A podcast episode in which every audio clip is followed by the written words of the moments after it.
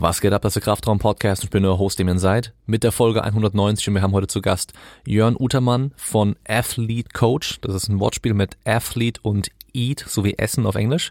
Und er ist der Gründer von Athlete Coach, also einer Plattform von mehreren Coaches, die sich auf Ernährungscoaching spezialisiert haben und er ist Ernährungswissenschaftler mit einem Master in Sporternährung und ist auf die Ernährungsbedürfnisse von Athleten spezialisiert und arbeitet mit vielen Top-Athleten zusammen. Und wir sprechen über Probleme der Ernährungsforschung, dann natürlich auch Ernährungsdokumentation, so wie Game Changer und Super Size Me zum Beispiel und dann auch zum Beispiel potenzielle Probleme vom Makro-Tracking und If It Fits and Macros und dann noch so generell gesunde Ernährung, ein paar Tipps hier und da und äh, wie man selber auch ein bisschen gucken kann, seine Ernährung zu optimieren.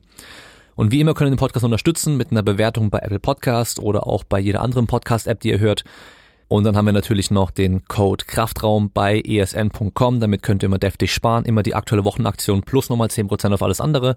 Dann könnt ihr mit dem Code Kraftraum bei simpleproducts.de sparen. Und zwar 7% auf alle Langhanteln, Gewichte, Kurzhanteln, Racks, Bänke und so weiter. Dafür könnt ihr auch gerne mal bei YouTube bei mir vorbeigucken, wenn ihr euch Reviews anschauen wollt.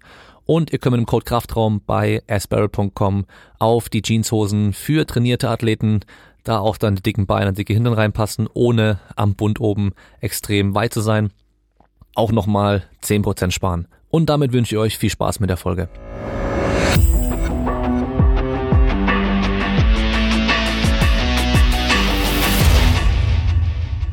Äh, Schottland wegen dem Studium dann auch oder einfach äh, so? Ich, ich habe äh, Jein. Also ich habe meinen Master in England gemacht, aber meine Freundin hat parallel hier in Schottland studiert und hat dann halt nach dem Master den Doktor und jetzt einen Postdoc gemacht. Und ähm, ich war in England in Leeds, es ist super langweilig und öde da. Ähm, und Edinburgh ist ziemlich geil. Und ja, dann war das quasi so, ich, ich sag mal, 80, 90 Prozent meiner Arbeit läuft halt eh online, remote ab, auch bevor Covid und ich bin da relativ ortsunabhängig. Und äh, entsprechend war dann die Entscheidung, okay, dann bleiben wir jetzt erstmal hier, weil für sie die Arbeitsbedingungen im Forschungsbereich, also sie arbeitet an einer Uni, ähm, halt deutlich besser sind als, als in Deutschland. Jetzt bin ich mal schauen. Also mindestens noch bis Ende nächsten Jahres und dann setzt man sich nochmal zusammen und äh, überlegt, ob es dann, dann nochmal in absehbarer Zeit zurückgeht oder ähm, ja, wir dann doch nochmal ein paar Jahre hier bleiben auf der Insel. Okay, aber Schottland ist schon schön, oder? Schon sehr schön, äh, wenn das Wetter gut ist. Und das ist, ist nicht ganz so einfach. Also ähm, das ist echt krass. Also ich war gestern äh, mit meiner Tochter war ich draußen auf dem Spielplatz, es hat die Sonne geschienen und wir sind 20 Minuten später komplett nass wiedergekommen und haben gefroren wie sonst was. Und es hat sich halt nirgendwo angebahnt. Also und Wetter-Apps kannst du auch vergessen. Du musst halt quasi echt mal gefühlt für drei Jahreszeiten an einem Tag planen. Das ist schon ein bisschen verrückt. ähm, obwohl der Winter gar nicht kalt ist. Also wir haben nicht mal irgendwie einen kalten Winter, der ist super mild aufgrund des, des Golfstroms, aber wir haben halt de facto keinen Sommer. Also mhm. der Sommer sind hier zwei Wochen 22 Grad. Zwei Wochen mal ohne Regen so oder genau. nicht ganz so viel. Ja, aber also dieses Jahr war es mega schön im Sommer. Ich fahre relativ viel äh, Fahrrad, Gravel und Mountainbike hier bei mir um die Ecke und das bockt schon, das ist schon mega geil. Ähm, und dann natürlich mit den Highlands, anderthalb Stunden mit dem Auto, da kannst du auch mal eine Tagestour hinmachen. Das ist schon echt mega schön. Hm, ja. Da kommt dann so ein bisschen Braveheart-Feeling auf, oder? Ja, schon. Ja. Äh, wie ist denn denn die, äh, so, ich sag mal so die Akzeptanz für deinen Beruf in Schottland, was so die Sportler angeht? Weil das ist ja so ein bisschen, in Deutschland hinken wir da generell so ein bisschen hinterher, was den ganzen Bereich, so diese ex, extra Betreuung nenne ich mal. Also unabhängig jetzt von dem Sportarttrainer, alles andere. Klar, Physio ist auch nochmal Standard, aber Athletiktraining und irgendwie Sporternährung, Sportpsychologie und solche Sachen, das sind ja solche Themengebiete, da ist nicht jeder Sportler bereit, vielleicht nochmal extra in die Tasche zu greifen, um sich dann Experten ranzuholen. Ist es da in Schottland ein bisschen anders?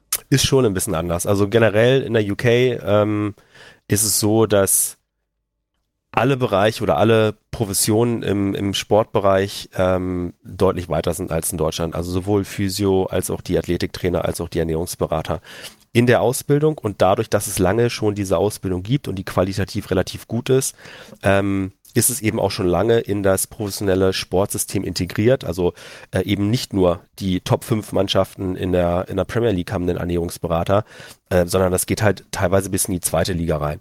Und ähm, die suchen aktiv Leute und die haben dann eben auch hohe Anforderungen, äh, weil die Ausbildung insgesamt relativ, relativ gut ist.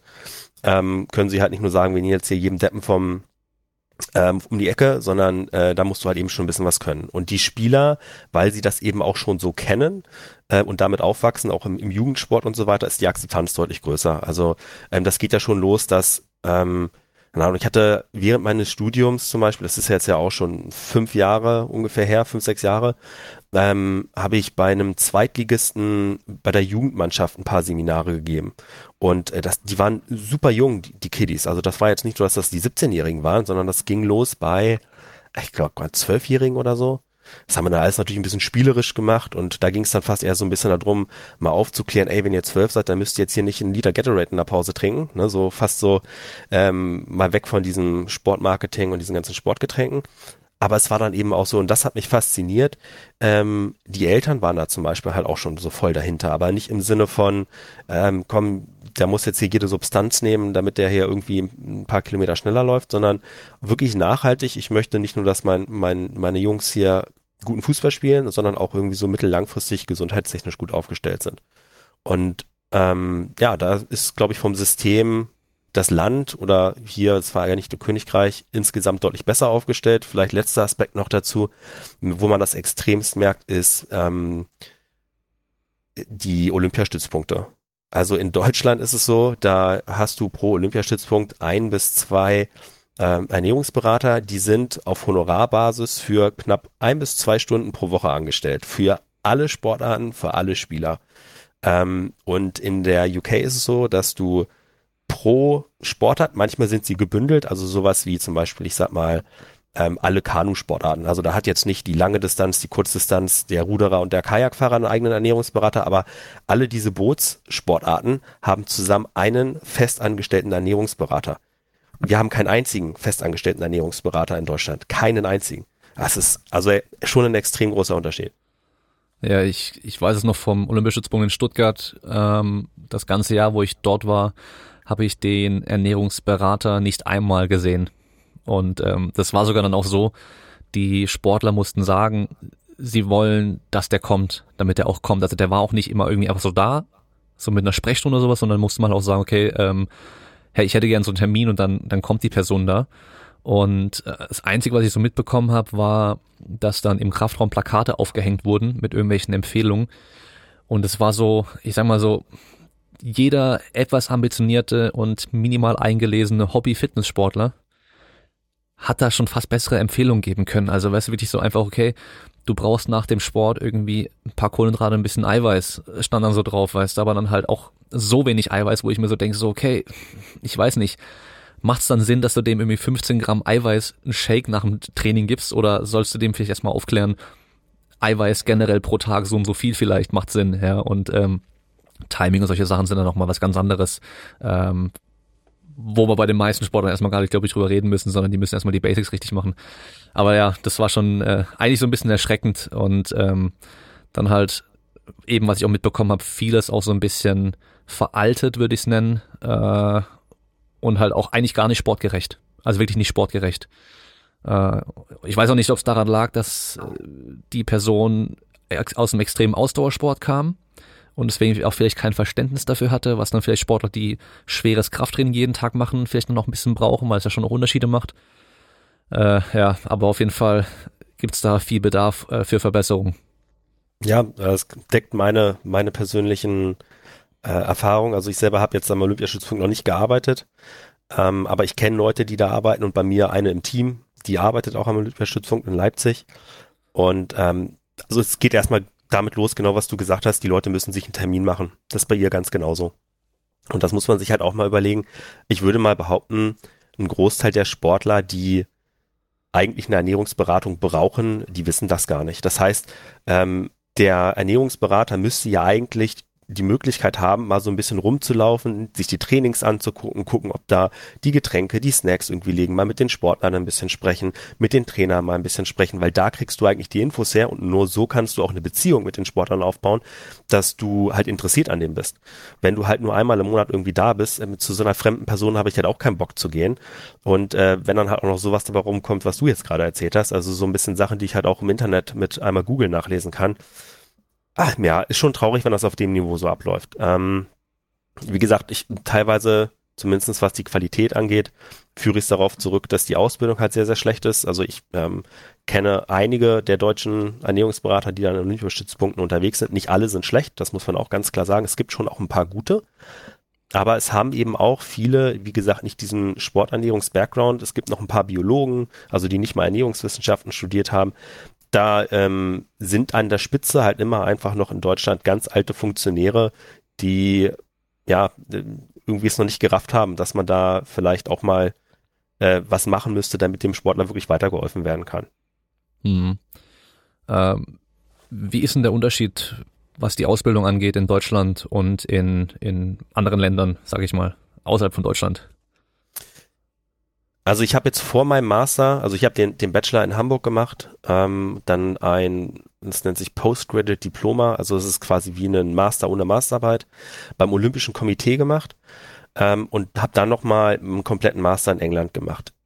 Was ich in diesem Postgraduate Diploma zum Beispiel gelernt habe, was jetzt ein Online-Kurs war, ähm, das ist einfach kritisches Denken und evidenzbasiertes Arbeiten und zwar auf einem extremst hohen Niveau. Nicht nur so ein bisschen, hier ist mal eine RCT-Studie und das ist eine Meta-Analyse und das ist irgendwie ähm, eine Beobachtungsstudie, sondern halt wirklich sich mal die einzelnen Studien rausgucken, äh, angucken und rauszudröseln, okay, äh, was ist denn da jetzt überhaupt gemacht worden und was ähm, stimmt die Conclusion, stimmt die Takeaway-Message, äh, wie kann man das Ganze im Großen und Ganzen einordnen.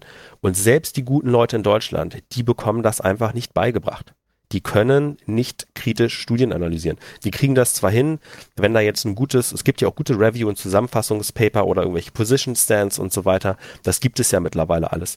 Und zum Glück gibt es das, weil eben viele darauf oft zurückgreifen, weil sie eben nicht das Know-how haben.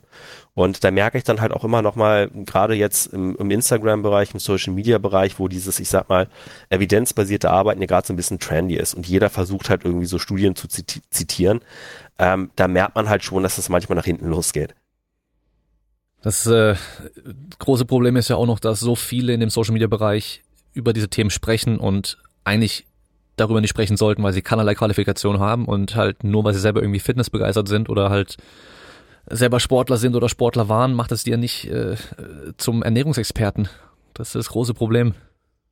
Ja, ganz genau. Und man muss sagen, also jeder sollte seine eigenen Grenzen wissen und im, im Rahmen seiner persönlichen Fähigkeiten agieren. Ich bin nicht allwissend. Ich würde mich niemals aus dem Fenster lehnen und sagen, ich behandle jetzt hier einen Diabetes 1 Patienten oder jemand irgendwie, der zur Dialyse geht. Das ist nicht mein Fachgebiet. Ich könnte mich da vielleicht ein bisschen einlesen, was die Basics angeht und schnell jemanden sagen, okay, das ist das Schlimmste, was du machen kannst, vermeide das. Aber ich würde niemals irgendwie nach außen hin in die Allgemeinheit Ratschläge oder Beratung ähm, verbreiten. Das gehört sich halt einfach nicht. Hm. Ja, das siehst du auch im Online-Coaching-Bereich, was äh, Training angeht, ganz viel, dass für viele äh, Training und Ernährung so zusammengehört. Es gehört ja auch zusammen, aber man muss halt auch wieder einsehen, ich als Athletiktrainer oder, oder Sportwissenschaftler bin halt kein Ernährungsexperte und ich setze meinen Leuten auch immer von Anfang an direkt, ich kann denen sagen so, hey, wir können eure Ernährung mal grob angucken und ich mache das meistens dann sogar gar nicht mit Kalorienzählen und allem drum und dran, mit dem Makros und so weiter, weil ich sag erstmal, mach mal ein Tagebuch, einfach nur aufschreiben, was du isst, gar nicht mal die Menge und sowas. Und dann kannst du selber mal drüber gucken mit mir zusammen und sagen, okay, ja, ich glaube, hier und da könnte ich vielleicht die Torte weglassen. das ist ja meistens so ganz einfach am Anfang. Und dann gibt's aber halt Leute, die selber halt eigentlich nur aus dem Fitness- oder Trainingsbereich kommen und halt ganz genau Makrovorgaben, Kalorienvorgaben und so weiter geben und dann auch noch versuchen irgendwie, das finde ich das Geilste, äh, Hormone zu optimieren und keine Ahnung was mit irgendwelchen Ernährungsdingern, was ja eh schon mal so weit hergeholt ist, aber dann kommen die mit allem möglichen Kram und äh, wollen Ernährungs äh, Nahrungsmittel verbieten und du musst das und das da und da essen und boah, also sag den Leuten, wie sie trainieren sollen und die Ernährung würde ich halt anderen überlassen. Ja, genau. Also ich glaube, da ist ganz viel Wahres dran an dem, was du gerade gesagt hast, weil ich selber als Ernährungsexperte, ich hole mir super gerne die Trainer mit ins Boot, weil die halt die Sportler viel häufiger sehen. Um, und ich versuche denen dann halt zu sagen, okay, das ist gerade das, was mit mir, an dem wir mit dem Spieler arbeiten. Kannst du diese Takeaway, diese äh, Kernmessage nochmal so ein bisschen untermauern, unterschwellig vielleicht ins Training oder beim Physiotherapeuten irgendwie mit einfließen lassen. Und ich glaube auch, dass ein Personal Trainer oder das, die Ausbildung oder ich formuliere es mal ein bisschen anders, das, was der die meisten Personal Trainer wissen, an Ernährungswissen ausreicht, um dem, ich sag mal, Freizeitsportler oder der übergewichtigen Person weiterzuhelfen. Also wir gehen ja zumindest in die Richtung, dass jetzt nicht mal jeder Fitnesstrainer äh, Kohlenhydrate verbietet, wenn jemand abnehmen möchte. Also es ist ja ein positiver Trend äh, zu beobachten. Aber wenn wir da jetzt einen etwas komplizierteren Fall haben, ähm, dann bin ich da komplett bei dir. Äh, dann sollte man das halt einfach an Experten weiterverweisen. Das, das gleiche gilt ja für mich. Ja, ich äh, bin auch sportbegeistert und ich, ich könnte auch noch Trainingspläne für ein paar Leute schreiben.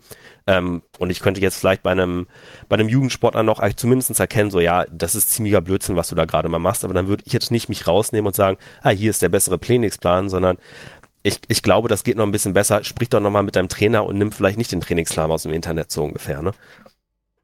Was ich auch noch als Problem da sehe, ist, äh, habe ich bei einem Sportler gehabt. Und zwar, der hat sich selber verrückt gemacht mit der Ernährung, weil er halt so viele verschiedene Sachen überall gehört hat.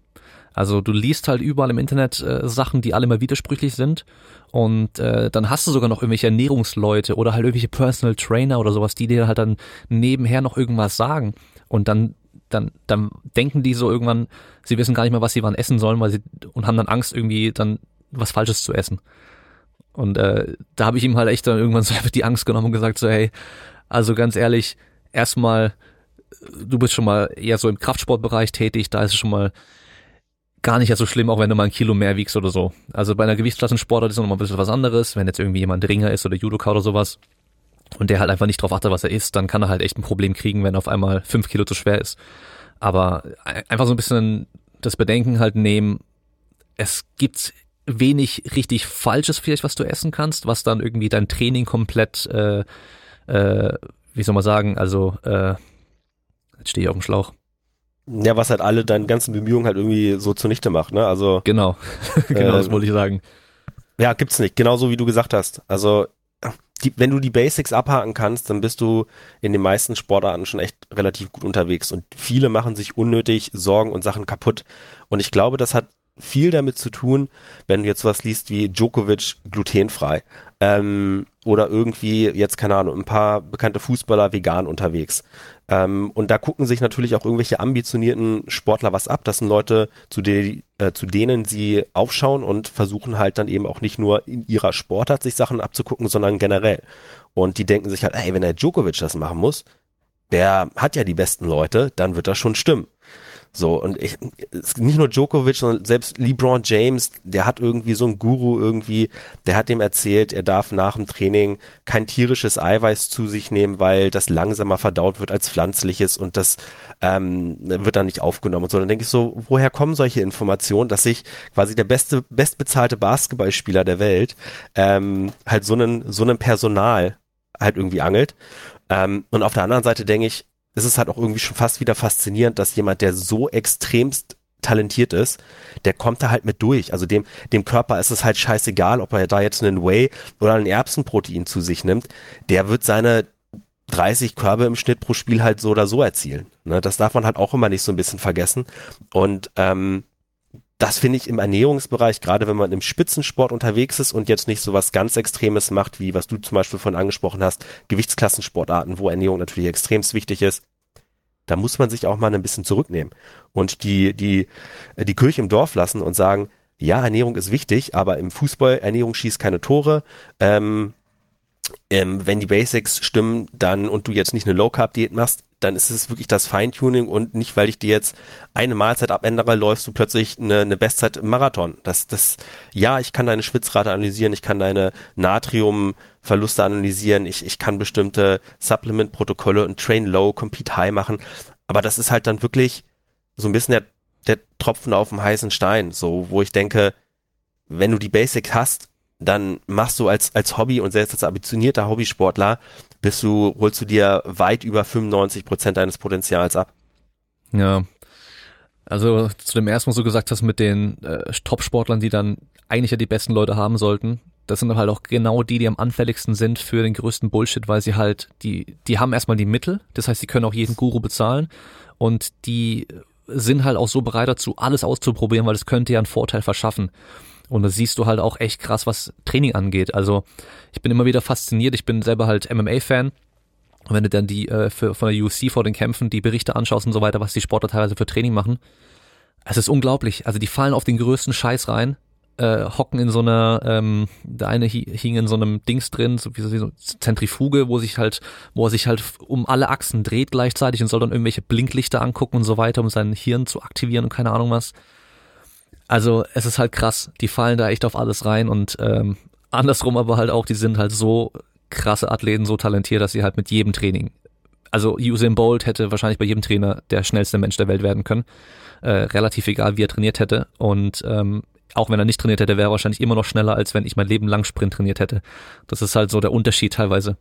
Ähm, ja, und dann beim Training genau das gleiche, wie mit der Ernährung auch. Also Athletiktraining ist halt ein Teil und das kann dich ein bisschen besser machen, kann dir ein bisschen Vorteile verschaffen, aber am wichtigsten ist deine Sportart. Und äh, wenn die Basics halt stimmen vom, vom Athletiktraining und der Ernährung, dann kannst du deine Sportart richtig trainieren und darauf kommt es halt an. Und dann kannst du auch Leistung bringen, weil klar, ich glaube, im Jugendbereich ist teilweise halt relativ krass. Dann hast du irgendwelche Sportler, die kommen dann nach der Schule vielleicht zu dir zum Training und die haben halt nicht mal was gefrühstückt richtig oder halt nur irgendwie eine Brezel gefrühstückt und ähm, nach der Schule nichts gegessen, kommen zu dir und da macht natürlich schon de deftigen Unterschied, wenn du denen halt was Gescheites zu essen gibst vorher noch und bei denen halt redest und denen erklärst so, hey, pass mal auf, also vielleicht frühstückst du mal so und mittags mal das und dann kannst du nach dem Training noch das essen. Aber das sind auch wieder Extremfälle. Und ich glaube, sobald du halt in dem ja, fortgeschrittenen Bereich kommst, sind die meisten eh schon so ein bisschen im Einklang mit ihrem eigenen Körper und merken auch relativ schnell und gut, was ihnen auch gut tut und was auch gut funktioniert. Und dann hören die eh nicht mehr so gut auf einen. Also auch wenn du denen halt erklärst, so hey, vielleicht ist die Mahlzeit vom, vor dem Training doch nicht das allerbeste, aber er macht's halt immer und performt dann gut, dann werdet ihr wahrscheinlich auch nicht glauben. Nee, äh, und da, wie gesagt, da muss man sich dann eben auch als außenstehender äh, Experte, egal ob Ernährung oder Training, dann auch mal überlegen, macht es jetzt Sinn, wenn man sich das große Ganz anguckt, das hier so ein Riesenfass draus zu machen. Ja, wenn das vielleicht nicht ganz optimal ist, aber für ihn funktioniert, dann funktioniert's halt. Dann ist es halt auch einfach so. Und das ist eben auch ein großer Unterschied zwischen, ich sag mal, Theorie und Praxis, dass man da dann die Erfahrung sammelt und sagt, ähm, ist, man arbeitet mit Menschen und es geht nicht darum, jetzt was in irgendeiner Studie angeht, Teufel komm raus, eins zu eins an jeden Sportler da, da draußen so weiterzugeben. Und ähm, ich glaube, die viel größere Aufgabe ist eigentlich, äh, in den, in den Soft Skills in der Kommunikation so weit zu sein, dass man die gleiche Message an die verschiedensten Spieler bestmöglich anpassen kann, so dass es möglichst viele Spieler aufnehmen. Und dann kann es eben auch mal sein, dass du vielleicht sagst, ähm, ich habe auch schon gesagt, ähm, sowas in die Richtung, ohne dass es jetzt eins zu eins so stimmt, aber ähm, ja, du, du brauchst Kohlenhydrate für den Muskelaufbau. Also es ist ja erstmal fachlich gesehen eigentlich nicht korrekt. Ähm, aber bevor ich da jetzt irgendwie einen 5-Minuten-Vortrag raushole und sage, du brauchst eigentlich Kohlenhydrate, um Power im Training zu haben und dann ähm, da, da macht der Spieler ja dicht. So, dann hat er sich jetzt gemerkt, oh, ich muss Kohlenhydrate essen für den Muskelaufbau, ich will ja Muskel aufbauen. Und dann fängt er plötzlich an, Kohlenhydrate zu essen. So, und ich will ja, dass der Leistung bringt. Ähm, dafür wird er bezahlt oder spielt er oder wie auch immer und nicht dafür, dass ich jetzt äh, die, eins zu eins die richtige Message von irgendeinem Paper äh, an den Spieler weitergegeben habe. Ja. Ich glaube, das große Problem bei der Ernährung ist auch nochmal, dass Geschmack mit dazu kommt. Also noch mehr als im Training. Klar, vielleicht der eine mag kein Kreuzheben oder mag keine Kniebeugen, aber äh, bei der Ernährung ist wahrscheinlich das Problem teilweise, dass halt jemand manche Nahrungsgruppen auch vielleicht überhaupt gar nicht mag. Also ich wahrscheinlich Gemüse, oder? Viele Sportler haben einfach keinen Bock auf Gemüse und haben dann ja. Schwierigkeiten, es reinzukriegen. Ja, ist leider so. Ähm, primär die, die Jugendlichen. Ja. Also im, ich sag mal, Ü, also über 20, also im, im Herrenbereich geht's eigentlich fast. Ähm, da gibt's vielleicht mal ein paar mehr Ausnahmen, dass du eine Liste bekommst, ja, ich mag jetzt ein paar mehr Gemüsesorten nicht, aber es finden sich eigentlich immer ein paar und dann zur Not Obst irgendwie immer noch mit dabei. Aber ich hatte echt neulich einen, einen Jugendfußballspieler, der auch hoch gespielt hat und der, der mochte nur rohe Gurke und Paprika. Und da, da kann ich ja fast kein warmes Gericht draus machen. So, das ist ich. Ich konnte ihm ja nicht mal vernünftig eine Pizza, ein gesundes Pizzarezept mit auf den Weg geben, weil der die passierten Tomaten nicht mochte. Und also da muss man, also, und das ist aber eigentlich, würde ich sagen, auch die primäre Aufgabe von einem Ernährungsberater oder einem Ernährungscoach, ist eben halt nicht zu sagen, du brauchst jetzt nach dem Training so und so viel Gramm Protein, äh, so und so viel Gramm Leucin, das ist da drin, ähm, da schalten die Spieler ab, sondern letzten Endes, die wollen wissen, was sie essen sollen und das Essen muss schmecken und wenn es schmeckt, dann wird es auch angewandt und umgesetzt. Und aber da musste ich echt, ehrlich gesagt, schon ein bisschen kreativ werden. Ähm, also das hat ein bisschen länger gedauert, da was zu finden, wo sowohl der Geschmack ähm, von, von seiner Seite aus, ähm, wo das gepasst hat. Und ich dann quasi so ein bisschen mit den Analysen und der, der Nährstoffzufuhr, alles das, was ich da im Hintergrund abgecheckt habe, wo ich dann zufrieden war. Hm. Hast du bei dem dann auch vorher geschaut, hm, was seine bisherige Ernährung ist und äh, was der für Mangel dann noch dadurch vielleicht hat? Genau, also wir haben keine, kein Blutbild jetzt genommen. Äh, das äh, ging einfach jetzt in der Situation nicht. Das wäre dann vielleicht so ein bisschen das Optimum. Ähm, aber ja, also man konnte davon ausgehen, dass der auf jeden Fall einen Mangel bei einigen Mikronährstoffen hat. Ähm, und gerade im Jugendbereich mache ich so, ich arbeite gar nicht so viel mit Ernährungstagebüchern, äh, weil die so ungenau sind, die vergessen eh die Hälfte, das kannst du vergessen. Ähm, sondern ich mache das meistens mit Fotos. Ja, die sollen mir einfach jede Mahlzeit mit einem Foto abfotografieren. Ähm, das geht viel schneller für die, ich kann das viel besser einschätzen. Und das war ohne Witz. Ich habe alle Hauptmahlzeiten waren ein halber Teller Reis und ein furztrockenes Stück Fisch oder Pute. Nichts anderes dazu. also das ist ähm, und er, er tat mir fast leid, weil ich glaube, er wollte halt eigentlich ganz viel essen. Er hat auch alle meine Sachen, die ich ihm rübergeschickt habe, ausprobiert. Und dann kam halt bei 90 Prozent zurück, mag ich halt nicht so. Und, und das war schon so ausgewählt, wo ich dachte, das könnte mit größerer 90 Prozent ist vielleicht ein bisschen übertrieben, aber mit also über 50 Prozent kamen zurück und sagen, ja, das, das schmeckt mir nicht ganz so gut. Und dann hat das wirklich halt, ähm, also wir haben einige Monate zusammengearbeitet, wo, wo ich dann halt basierend auf seinem Feedback so ein bisschen so einen Trend erkennen konnte, was er denn jetzt mag und nicht und dann halt wirklich jede Mahlzeit nach und nach so ein bisschen verbessert habe und ihm dann da so ein Portfolio an Rezepten zu geben. Ähm, so, das kannst du jetzt, wenn du ein Auswärtsspiel hast, hier hast du deine drei Snacks. Ähm, wenn du jetzt in der Kantine isst und du hast das zur Auswahl, dann machst du das. Wenn du zu Hause bist, dann hast du jetzt hier dann drei, vier, fünf Lieblingsgerichte und ähm, das hat echt ein bisschen gedauert. Also das geht in der, in der, in der Regel ein bisschen schneller. Äh, gehst du dann auch so vor, dass du versuchst, den an die Sachen zu gewöhnen, dass du, dass er dann den Geschmack irgendwann dann auch bekommt, weil ich kann dir halt sagen, ich habe mein Leben lang, bis ich, lass mich überlegen, bis ich Anfang 20 war, auch gar kein Gemüse gegessen.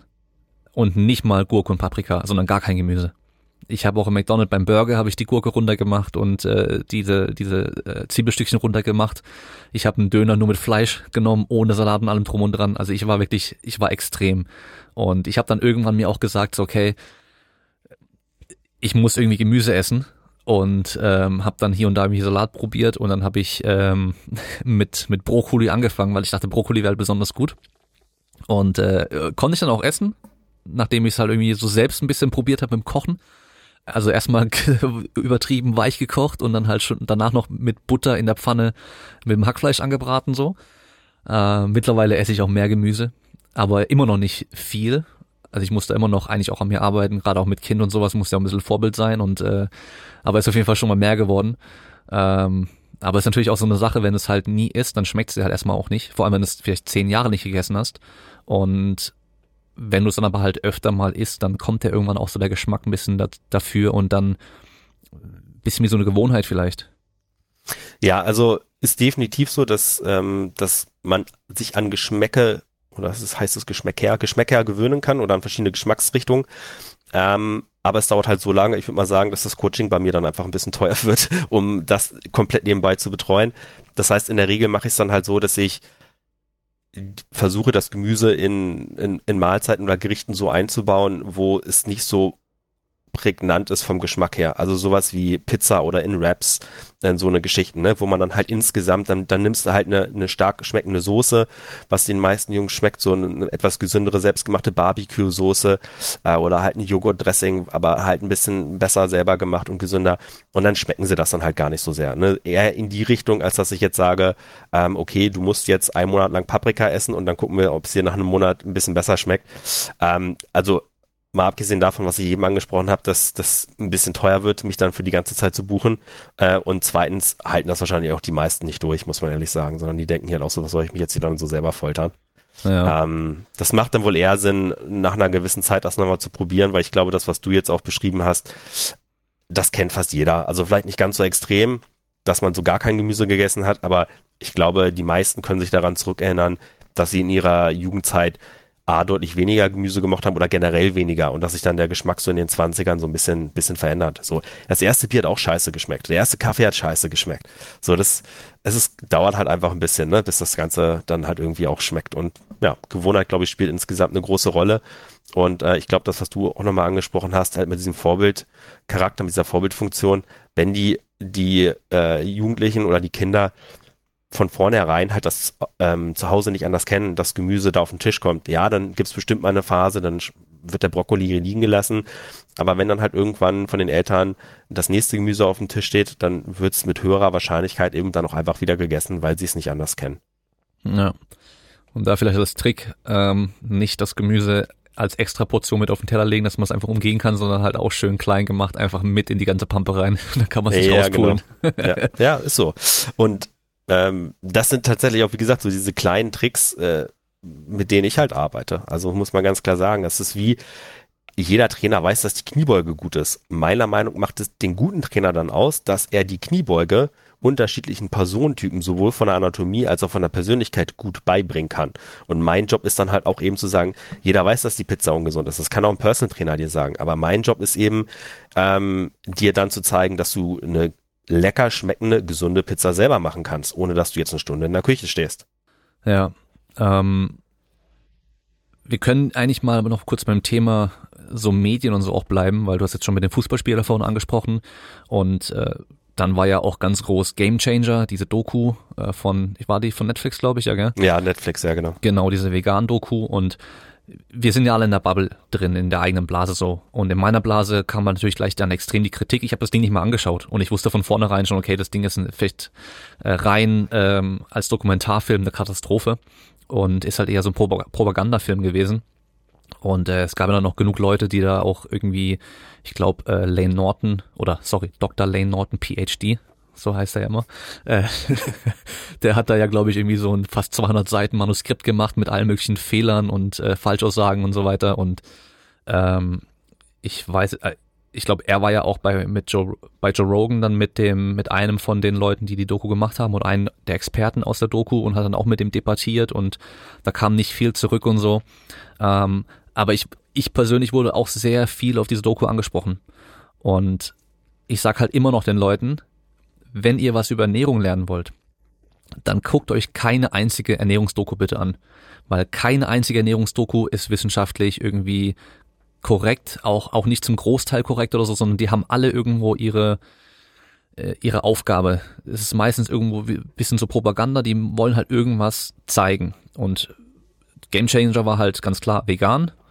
Kann man ja auch sehen, wer die gemacht hat, welche Leute da Geld reingesteckt haben. Das waren alles Leute, die davon noch profitieren, die dann irgendwelche äh, Firmen haben, die veganen Proteinpulver verkaufen oder sonst irgendwas. Und ich habe früher selber, habe ich ja Super Size Me gesehen. Und klar, wer die zum ersten Mal schaut, denkt ja auch, okay, der Typ geht nur noch zu McDonald's und der wird dick und wird ungesund. Also ist McDonald's schlecht. Aber eigentlich ging es ja nicht darum, dass er nur bei McDonald's ist, sondern es ging ja darum, dass er halt immer die maximal große Portion nimmt, wenn sie ihm angeboten wird. Und er halt bewusst mehr Kalorien gegessen hat und dadurch zugenommen hat. Das war also eigentlich das Ding der ja, Doku. Es ist ja der ganze Lifestyle ja auch einfach. Also ja. Äh, das, das geht ja nicht nur dann nur ums McDonalds, sondern da ist ja auch keine Bewegung und kein Sport. Da genau. ist ja genau. neben McDonalds auch nichts anderes Gesundes in der Ernährung, sondern ja. da ist dann halt neben McDonalds auch noch die Pizza, auch noch der Soda Drink. Also das, ja, äh, und wie du gesagt hast, alle Ernährungsdokumentationen haben eine gewisse Agenda, haben einen eine Aufmachung, eine Message, die sie verkaufen wollen, weil das klickt halt nur. Also wenn du jetzt sagst, ähm, warum solltest du überhaupt eine Doku über Ernährung machen, die einfach nur äh, faktisch darstellt, was der aktuelle Wissensstand ist in der Forschung? Ja. Was, was wäre da, was wäre da, wie würdest du es überhaupt nennen? Weil es ist einfach nur Ernährung. Das würde keinen Menschen interessieren. Das Problem ist einfach, der Mensch tickt so, der will gar nicht kompliziert wissen. Und so in die Richtung, äh, ganz viel ist möglich, äh, in bestimmten Maßen, solange du das dann machst, das ist viel zu viel, so um die Ecke, hätte, wenn und aber. Die Leute wollen einfache Regeln haben. Das ist deswegen hat Low Carb funktioniert, deswegen hat funktioniert oder jetzt Intervallfasten oder keine nicht essen nach 18 Uhr. Das sind ja alles einfach nur super simple Message hinter einer relativ komplizierten Methodik oder ich sag mal Physiologie, die dahinter stattfindet. Und das checken die Leute halt nicht. Und die wollen halt wissen, so das darf ich jetzt essen und das nicht. Also mhm. schwarz-weiß. So und ähm, ich glaube, das hat diese Doku halt einfach, muss man ganz klar sagen, für das, was sie bezwecken wollte, das hat sie gut gemacht. Nicht, dass die Doku jetzt gut ist, aber die haben vegan super gut verkauft. Ja. Und wenn ich jetzt als, ich mache den Leuten, die das glauben, gar keinen Vorwurf, weil woher sollen die das wissen? Ja. Ne? Also das ist genau das, was du gesagt hast. Wie soll ein Otto-Normalverbraucher unterscheiden, was jetzt eine richtige Aussage ist, wenn denn da auch Experten genannt werden. Ja, das ist das große Problem. So, und wenn das die Experten halt Pseudo-Experten sind oder ähm, ich sag mal, wie man so im Englischen sagt, so Cherry-Picking quasi, man sucht sich halt die zwei, drei raus, die schon seit Jahrzehnten äh, gegen Fleisch sind und äh, in ihren Arbeiten auch immer nur selektiv irgendwelche Sachen sich raussuchen und das Ganze nicht objektiv be be bearbeiten, dann ja, woher soll das der, der Endverbraucher wissen? Das kann, ja, ist schwierig und bei mir haben mich haben die Leute genauso mir, mir die Bude eingerannt und ähm, ich musste ihn gucken, damit ich die Fragen beantworten kann. War nicht schön, also mir hat das sehr wehgetan, aber das gehört dann eben auch dazu und man muss ja sagen, dass zum Glück sich die Message, dass der Film zu 99 Prozent einfach falsch ist ähm, und äh, man sich darauf nicht beruht, zurück dass man sich auf die, diese Nachrichten nicht glauben sollte und ähm, dass es relativ schnell die Runde gemacht hat. Und ich kenne wenig Leute, die jetzt noch sagen, oh ja, aber in Game Changer, da wurde gesagt und deswegen ernähre ich mich vegan. Das hat vielleicht so zwei Monate gedauert, da hat man das häufiger gesagt, ja, ich, ich bin jetzt vegan, weil Game Changer. Und dann haben sie relativ schnell dann aber auch irgendwie, sind sie an diese, an dieses Streufeuer von Lane Norton und äh, Joikendrup und ich glaube Tactic Methods Nutrition oder so, das waren noch ein paar, auch noch welche, die haben noch vor Lane Norton was gemacht. Ähm, das hat dann so die Runde gemacht und das ist dann vielleicht auch so ein bisschen mittlerweile das Positive im Social Media Bereich, dass es dann eben auch die positiven Sachen die Runde machen. Aber, und das Ganze vielleicht abzuschließen, man darf auch nicht vergessen, was du, glaube ich, auch schon erwähnt hast, wir leben schon so ein bisschen in einer Bubble. Naja. Also, ähm, den Leuten, die ich kenne und die Sportler, bei denen kam das dann irgendwann an, nicht nur direkt von mir, sondern auch von anderen Leuten. Aber wenn du, äh, ich hatte jetzt neulich bin ich hier mit mit jemandem neuen äh, Fahrradfahren gewesen. Das ist kein Spitzensportler, der der steigt dreimal die Woche aufs Rad und macht vielleicht keine Ahnung seine knapp ähm, 120 Kilometer in der Woche oder so, also nichts weltbewegendes. Und der hat mich halt nachgefragt wegen Game Changer und ist das nicht so und er ist jetzt vegetarisch, aber will vegan und so. Also es ist schon noch da, ähm, und verschwindet nie komplett, aber ich glaube, es ist zumindestens ein bisschen weniger geworden, dass diese komplett Falschaussagen, also Low Carb war ja gefühlt zehn Jahre Gesetz. Und da das hat so lange gedauert, bis das mal angekommen ist äh, im Mainstream, dass du das nicht machen musst. Ja. So. Wo wir bei Low Carb sind, da gab es ja als Antwort auf Super Size Me gab es den Film Fathead. Hast du den auch gesehen?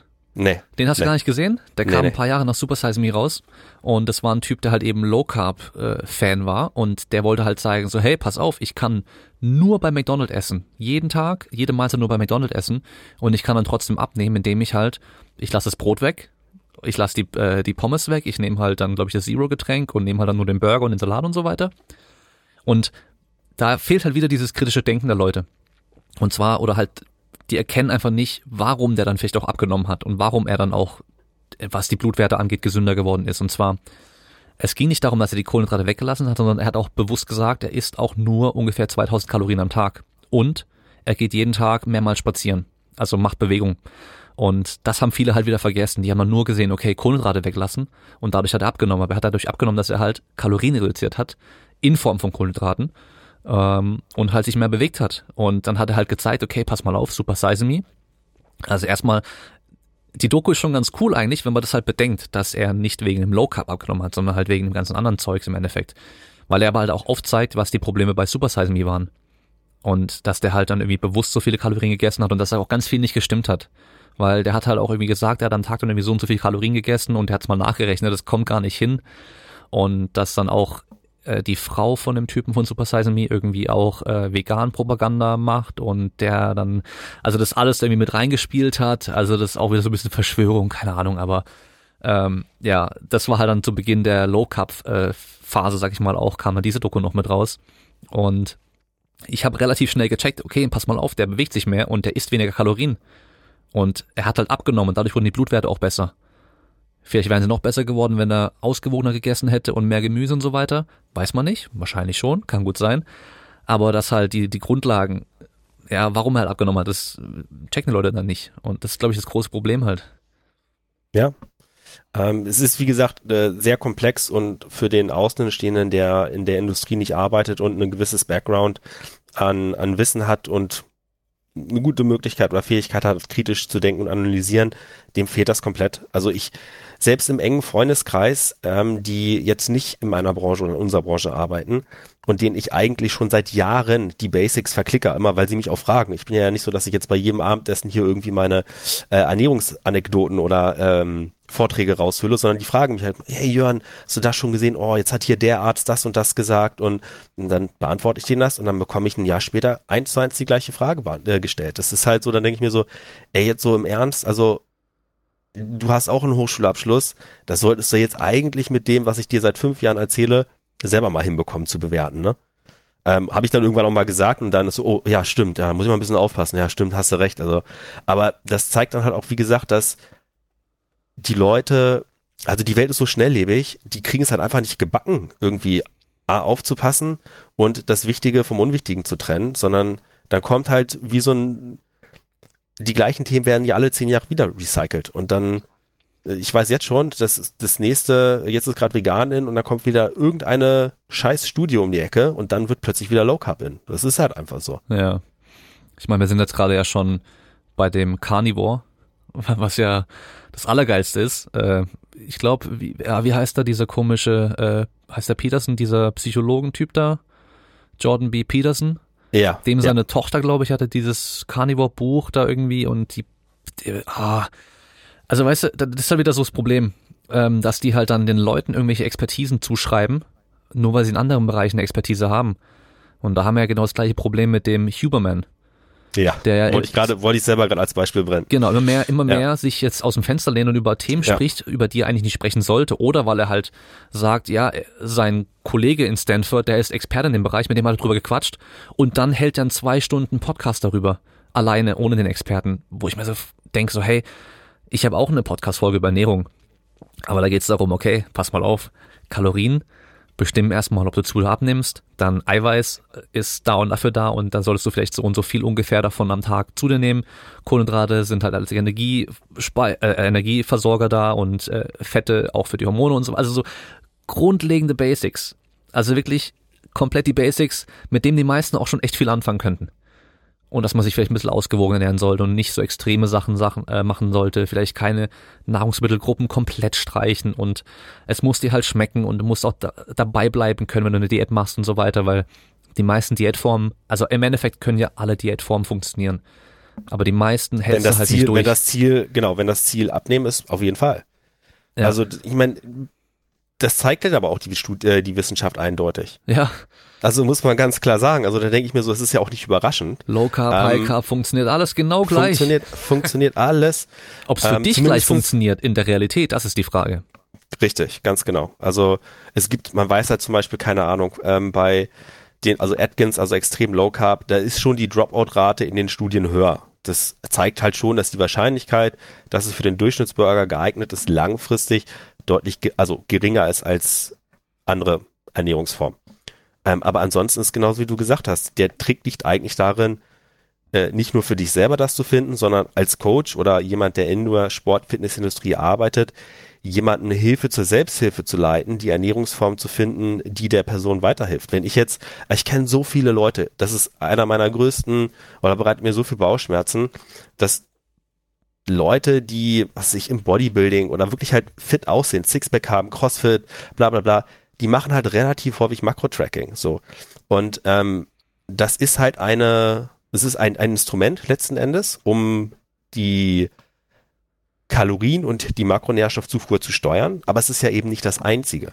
Und die denken halt, dass nur weil das bei denen funktioniert hat, dass jetzt bei jedem x-beliebigen Kunden oder Patienten so gemacht werden muss. Und dann denke ich mir, eigentlich müsste man doch mit dem am wenigsten invasiven oder aufwendigen äh, Methode starten und gucken, ob das für diese Person funktioniert. Wenn es nicht funktioniert, okay, dann gehe ich eben einen Schritt weiter. Das muss ja dann aber auch nicht gleich Makro-Tracken sein, das kann ja dann erstmal Portionstracking sein oder man macht nur eine Mahlzeit oder nur einen Tag. Aber man kann doch nicht als einzige Methode, und das ist jetzt egal, ob es Tracking ist oder nicht, wir können auch Low Carb nehmen, ähm, einer Person beibringen, dass sie sich für den Rest des Lebens Low Carb ernähren muss, für den Rest des Lebens Makros tracken soll oder für den Rest des Lebens Intervallfasten machen soll.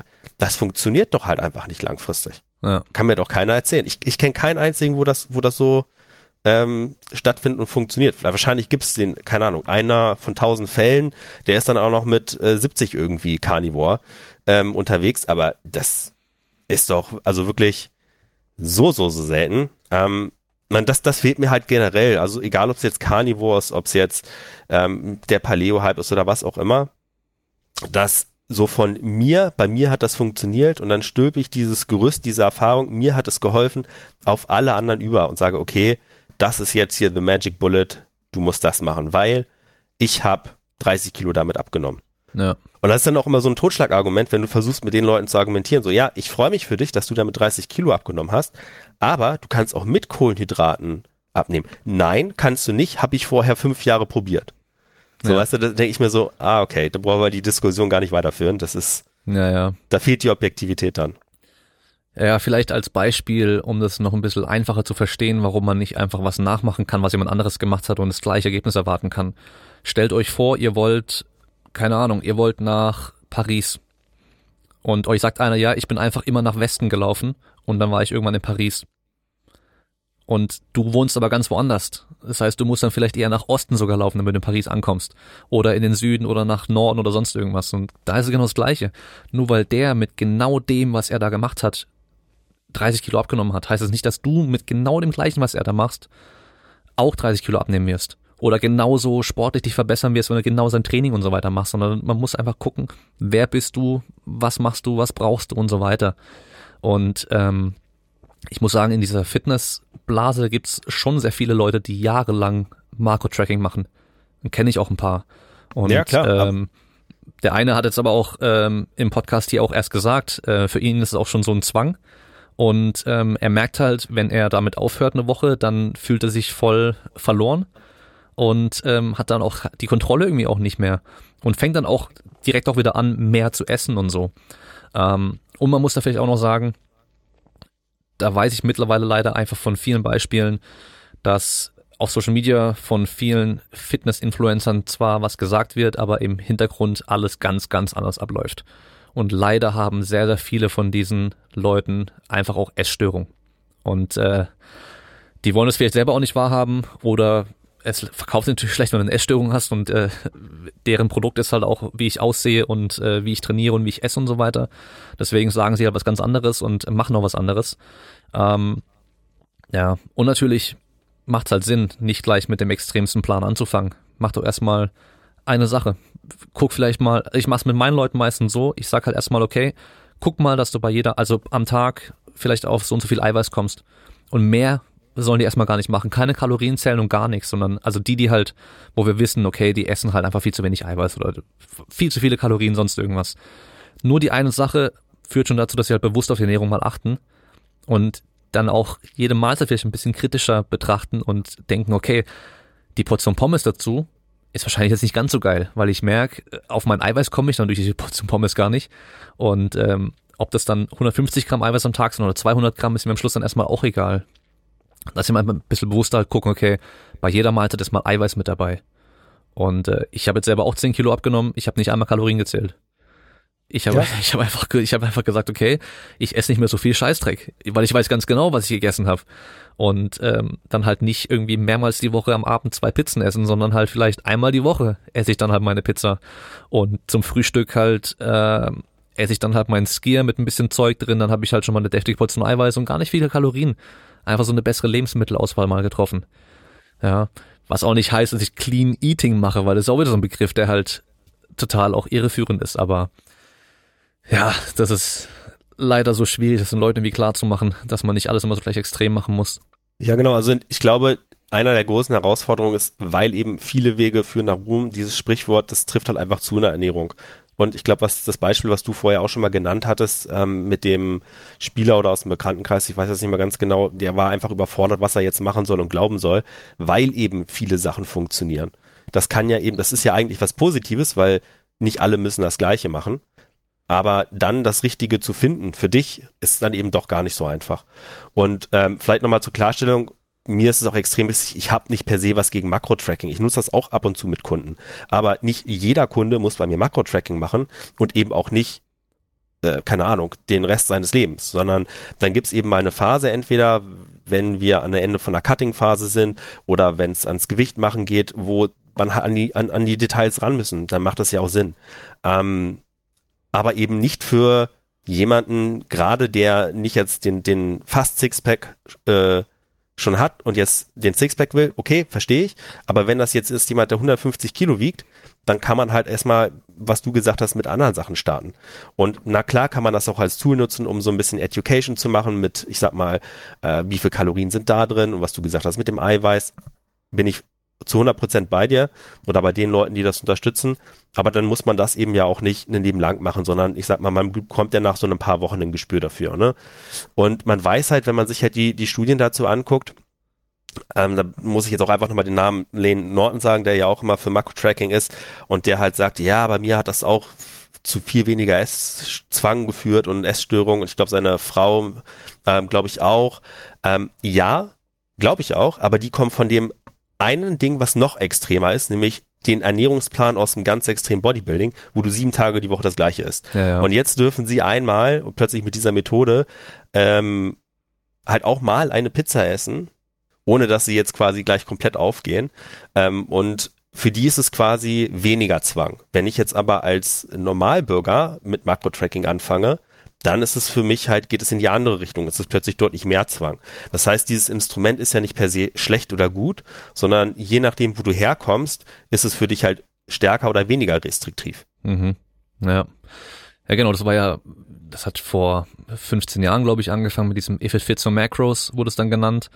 Äh, dieses Flexible Dieting wurde es dann von äh, Lyle McDonald damals genannt, was halt eben für die ganzen Leute aus diesem Bereich Bodybuilding und so einfacher war auf einmal, können sie halt Eis essen und das geht natürlich auch wieder ins Extrem über, dass halt ja, schau mal, ich habe hier voll runtergeschreddet auf mega Sixpack und 10% Körperfett und habe jeden Abend äh, Ben Jerry's gegessen. Und dann war natürlich die Kritik gleich wieder, ja, die essen ja die ganze Zeit nur Eis und Pizza und nichts Gescheites mehr und so. Ähm, aber ja, man kann natürlich alles irgendwo auch ein bisschen ausgewogener machen.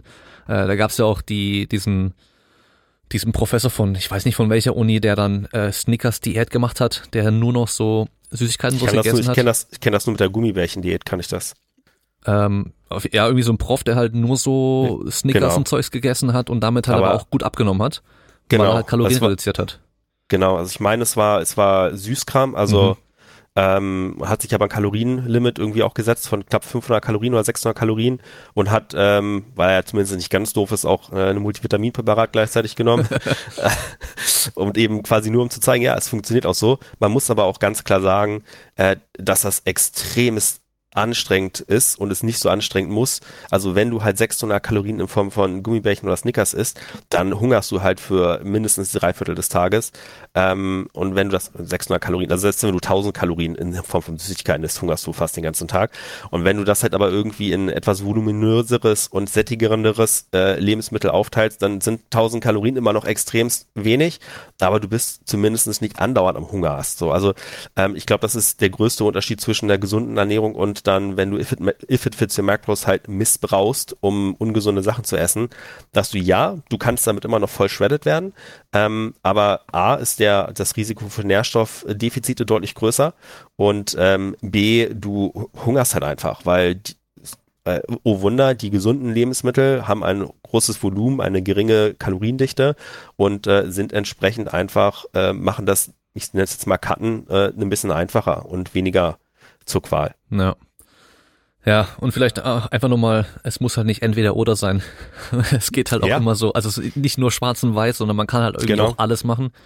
Und alles hat in der Ernährung auch irgendwie seinen Platz, egal ob du eben runterschredden willst oder zunehmen willst oder sonst irgendwas.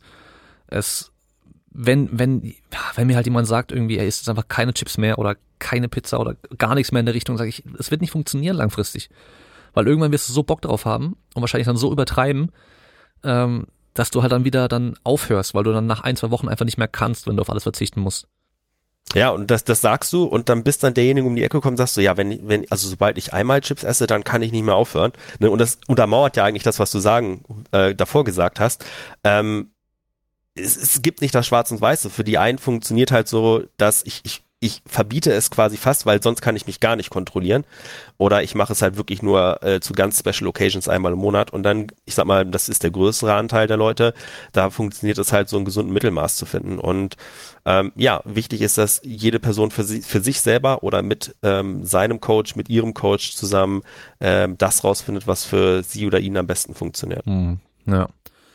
So, dann würde ich sagen, wir gehen mal von der Pseudowissenschaft in Form von Netflix-Dokus mal weg in die richtige Wissenschaft, und zwar so die Forschung. Ähm, Let's go. Und zwar Ernährungsforschung. Ähm, ich bin ja in dem Thema jetzt auch nicht arg drin, aber ähm, zum Beispiel so ein bisschen Forschung aus dem Public Health Bereich geht da schon auch so in die Richtung, auch wenn es vielleicht da gar nicht um äh, Ernährung geht, aber zum Beispiel so um Bewegung, solche Geschichten. Und wir haben da ja in dem ganzen Forschungsfeld einfach viele Probleme insgesamt. Also dass wir halt erstmal Effekte nicht wirklich isolieren können in der Regel und halt sagen können, okay, es liegt jetzt nur an dem Nährstoff, den wir jetzt da extra hatten oder nur an den Sachen oder genau an dem, was wir gemacht haben, weil halt so viele Einflussfaktoren immer da sind. Und dann ganz großes Problem zwischen Korrelation und Kausalität und auch wie halt die Daten erhoben werden. Und oftmals wird aber dann habe ich so das Gefühl, gerade auf Social Media wieder Sachen dann als Fakt dargestellt, nur weil irgendwie eine Beobachtungsstudie halt gezeigt hat, hey, innerhalb von zehn Jahren haben die und die Leute, die sich so ernährt haben, ähm, waren gesünder als die andere Gruppe oder sowas. Und ich habe da immer dieses Beispiel mit dem, äh, wann war das vor ein paar Jahren, mit dem, wo dann neu rauskam, rotes Fleisch, erhöhtes Krebsrisiko. Und rotes Fleisch ist deswegen ungesund. Und es war natürlich in der, in der Forschung an sich nicht so dargestellt, aber die Medien natürlich gleich wieder, boah, Forscher finden raus, rotes Fleisch führt zu Krebs und so weiter. Und die haben ja gar nicht dann unterschieden, okay, ist es zum Beispiel irgendwelche Form von rotem verarbeiteten Fleisch oder ist es halt wirklich einfach nur äh, ein Steak oder sowas. Also den Unterschied haben sie schon mal gar nicht gemacht. Dann auch gar nicht geschaut, wie die, wie, woher die Daten kommen und was die ganzen Probanden vielleicht sonst noch so machen. Weil Gesundheit ja so ein komplexes Thema ist mit so vielen verschiedenen Einflussfaktoren dass halt jemand, der sich auf eine bestimmte Art und Weise ernährt, extrem ungesund sein kann und ein anderer Mensch, der sich vielleicht genauso ernährt, relativ gesund sein kann, obwohl sie von der Ernährung her gleich sind, aber halt die ganzen anderen Faktoren, Lifestyle-Faktoren und so weiter, äh, komplett unterschiedlich sind. Vielleicht kannst du mal aus deiner Sicht einfach sagen, wo du die größten Probleme oder Schwierigkeiten siehst, was die, was die Forschung angeht, oder, die größten Hindernisse in der Ernährungsforschung ähm, und wo du denkst, dass man da noch ähm, ja, ob es Themen gibt, wo man wo du sagen musst, okay, da gibt's gar nicht so viel Forschung, wie viele immer machen. Äh, ich glaube, du hast schon ganz, ganz viel Wichtiges gesagt. Ähm, also ein ganz großes Problem oder zwei Probleme. Einmal die Datenerhebung.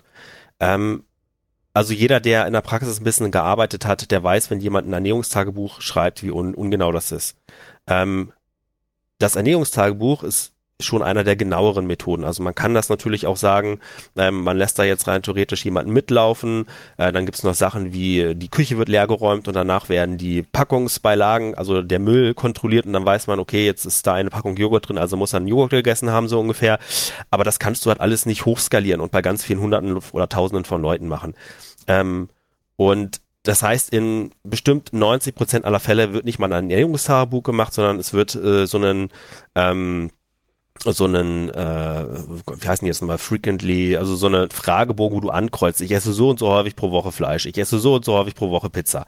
Und man weiß halt von anderer Forschung, wie extremst ungenau die sind. Also äh, du, die Leute, die ungesund essen, die bekommen da die Möglichkeit, sich selbst, die machen das nicht mal mit Absicht, aber man weiß, das passiert unterbewusst, die lügen sich an und sagen, ah ja, so häufig esse ich ja gar nicht eine Pizza. Ah, ich glaube, es ist nur einmal.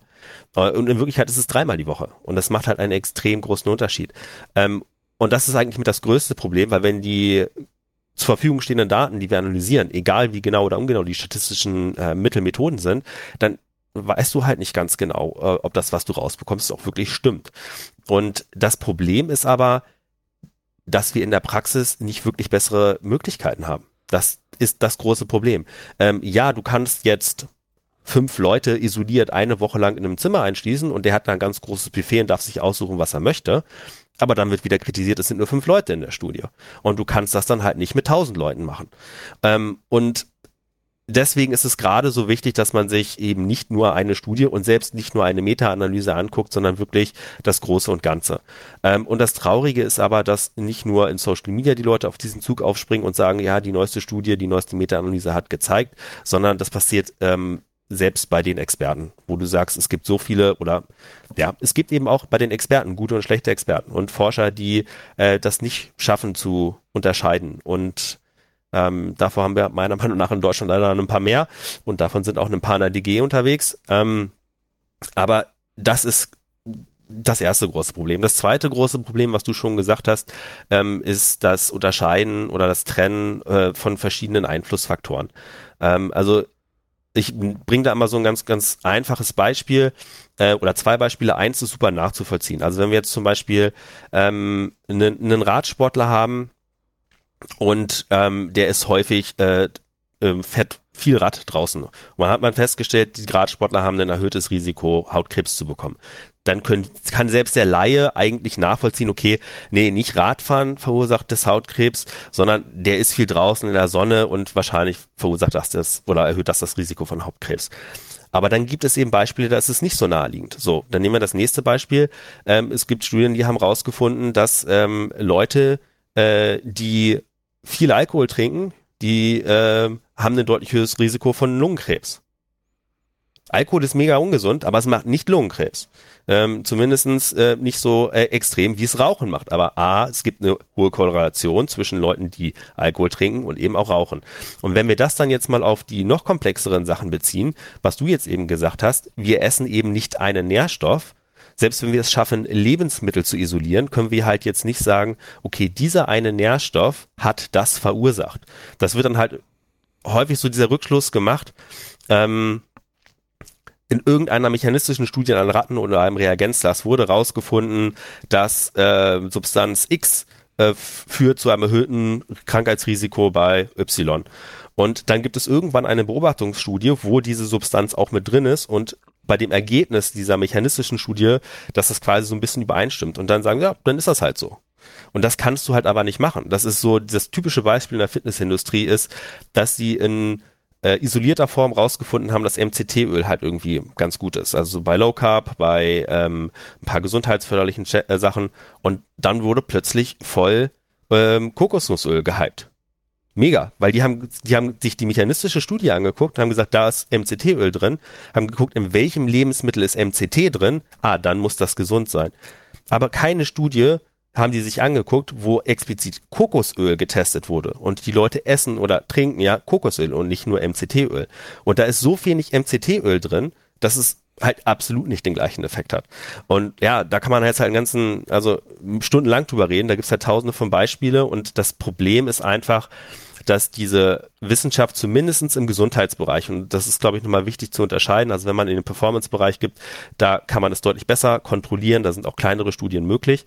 Aber wenn wir im Gesundheitsbereich unterwegs sind, ist es ethisch halt nicht ähm, zugelassen und es macht ja auch Sinn, Sachen an Menschen zu testen, wo ein gewisses Risiko für Krebs, koronare Herzerkrankung etc. besteht. Es würde kein Ethikrat diese Studie ähm, ab, abnicken.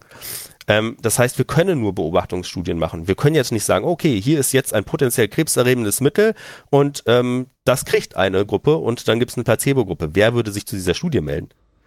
Ja. Also jetzt können wir halt nicht machen. Das heißt, man kann natürlich noch so viel über diese Art von Studien meckern, ähm, aber letzten Endes ist es ist das Einzige, was möglich ist. Ja. Und dann bedarf es einfach noch mehr kritisches Denken äh, und noch mehr was das Volumen der Studien angeht, um eine Sache herauszufinden. Also halt nicht gleich auf die erste Studie stürzen, sagen, die rausgefunden hat, ja, da ist was Negatives, ähm, sondern aber wenn sich das gleiche Phänomen über viele, viele Studien wiederholt, dann kann man zumindest mit höherer Wahrscheinlichkeit sagen, okay, ähm, da ist schon irgendwas dran. Man kann jetzt nicht sagen, ich bin kein Fan davon zu sagen, ja, weil ein statistisches Mittel rausgefunden hat, deine, ähm, dein was weiß ich, Risiko für einen Herzinfarkt steigt um 50 Prozent oder so.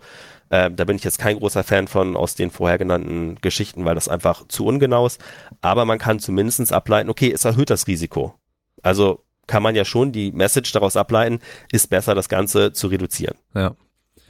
Dann hast du noch das Problem, ähm, das ist nämlich gerade bei dem MCT auch gewesen, dass dann Supplement-Hersteller, sobald die irgendwo eine mechanistische Studie finden, wo vielleicht potenziell ein Effekt da wäre für Leistungssteigerung oder sowas in der Richtung, die halt gleich ein Supplement auf den Markt bringen. Das war ja mit HMB damals auch, da ähm, ja, ich habe meine, meine Masterarbeit über HMB geschrieben. Okay, weil da gab's da diese eine, dieses, diese eine Wilson-Studie 2016. Genau. Äh, sieben Kilogramm Muskelmasse in 16 Wochen. Ja, das war ja äh, jenseits von Gut und Böse und äh, als, also selbst mit Anabolika kriegst du wahrscheinlich nicht mal so viel hin, weißt du? Und kriegst du nicht. Dann kriegst du es aber mit, äh, mit irgendwie zwei, drei Kapseln am Tag von HMB, von der Aminosäure kriegst du dann auf einmal siebeneinhalb Kilo mehr hin.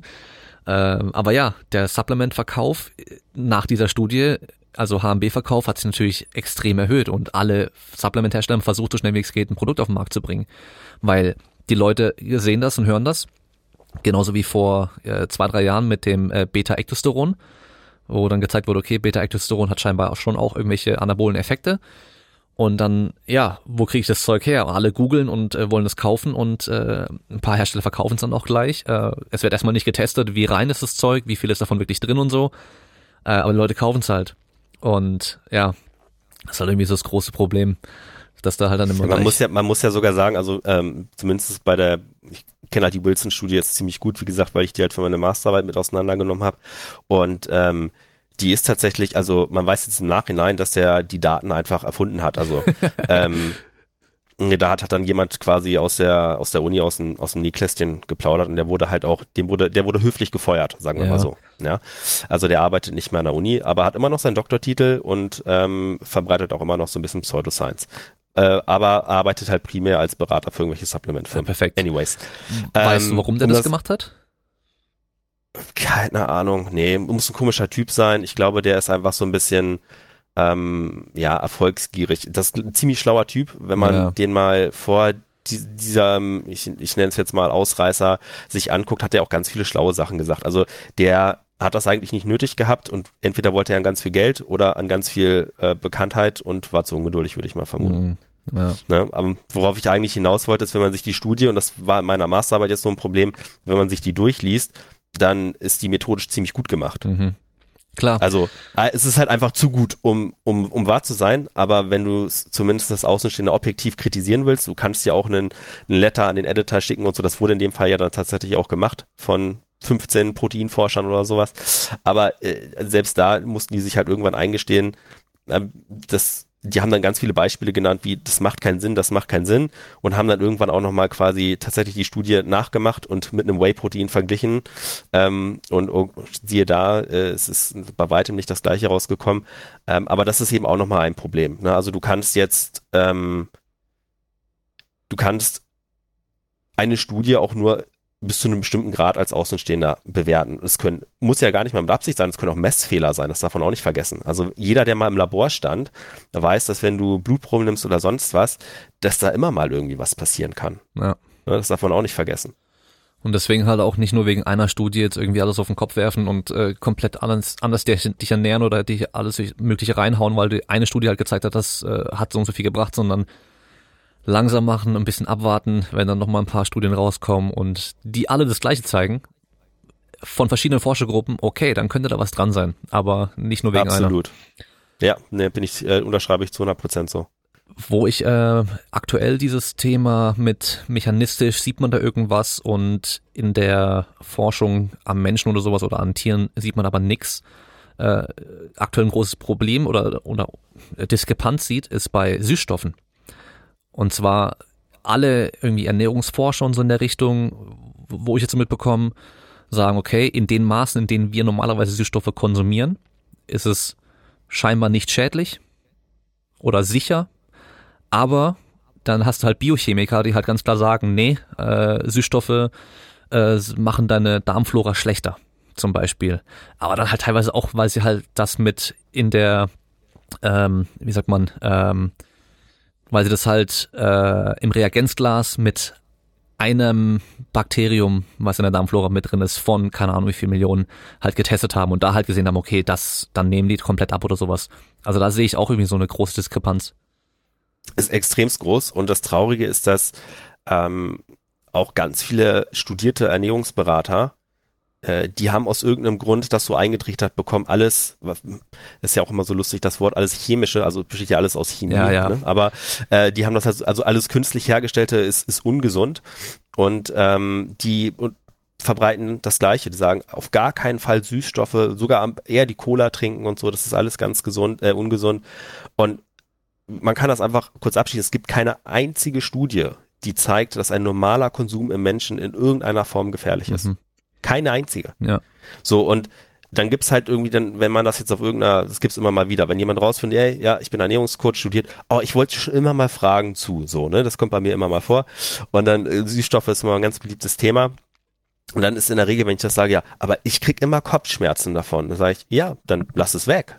Ich sage ja nicht, dass es jedem bekommt, sondern Studien basieren immer auf Mittelwerten. Und es kann, wenn einer von 100 Personen, dann kann es nicht schaden, was du vorhin gesagt hast. Jeder geht mit anderen Grundbedingungen in eine Studie oder in eine Intervention rein. Und wenn es, ob es jetzt Placebo ist oder nicht, ist ja auch egal. Wenn du das Gefühl hast, jemand etwas bekommt dir nicht, dann lass es. Egal ob Süßstoffe sind oder was anderes. Aber das bedeutet ja nicht, dass es für jeden schlecht ist. Ja. Ne, so, und ja, bei der Darmflora, äh, das ist ja eh nochmal ein ganz komplexes Thema. Also, ähm, das ist, glaube ich, mit eines der größten Themen in, in den nächsten 10, 20 Jahren und da ähm, bin ich auch sehr optimistisch, dass da noch sehr viel Potenzial für ähm, Wissenserneuerung und dann eben auch basierend darauf Ernährungsinterventionen, vielleicht sogar auch mit Supplementen oder was weiß ich. Es gibt ja sogar auch Code inter, inter ähm, wie nennt man das? Interpolation, also etwas ne, rein, du weißt, was ich meine, ja. hinten wieder rein operieren.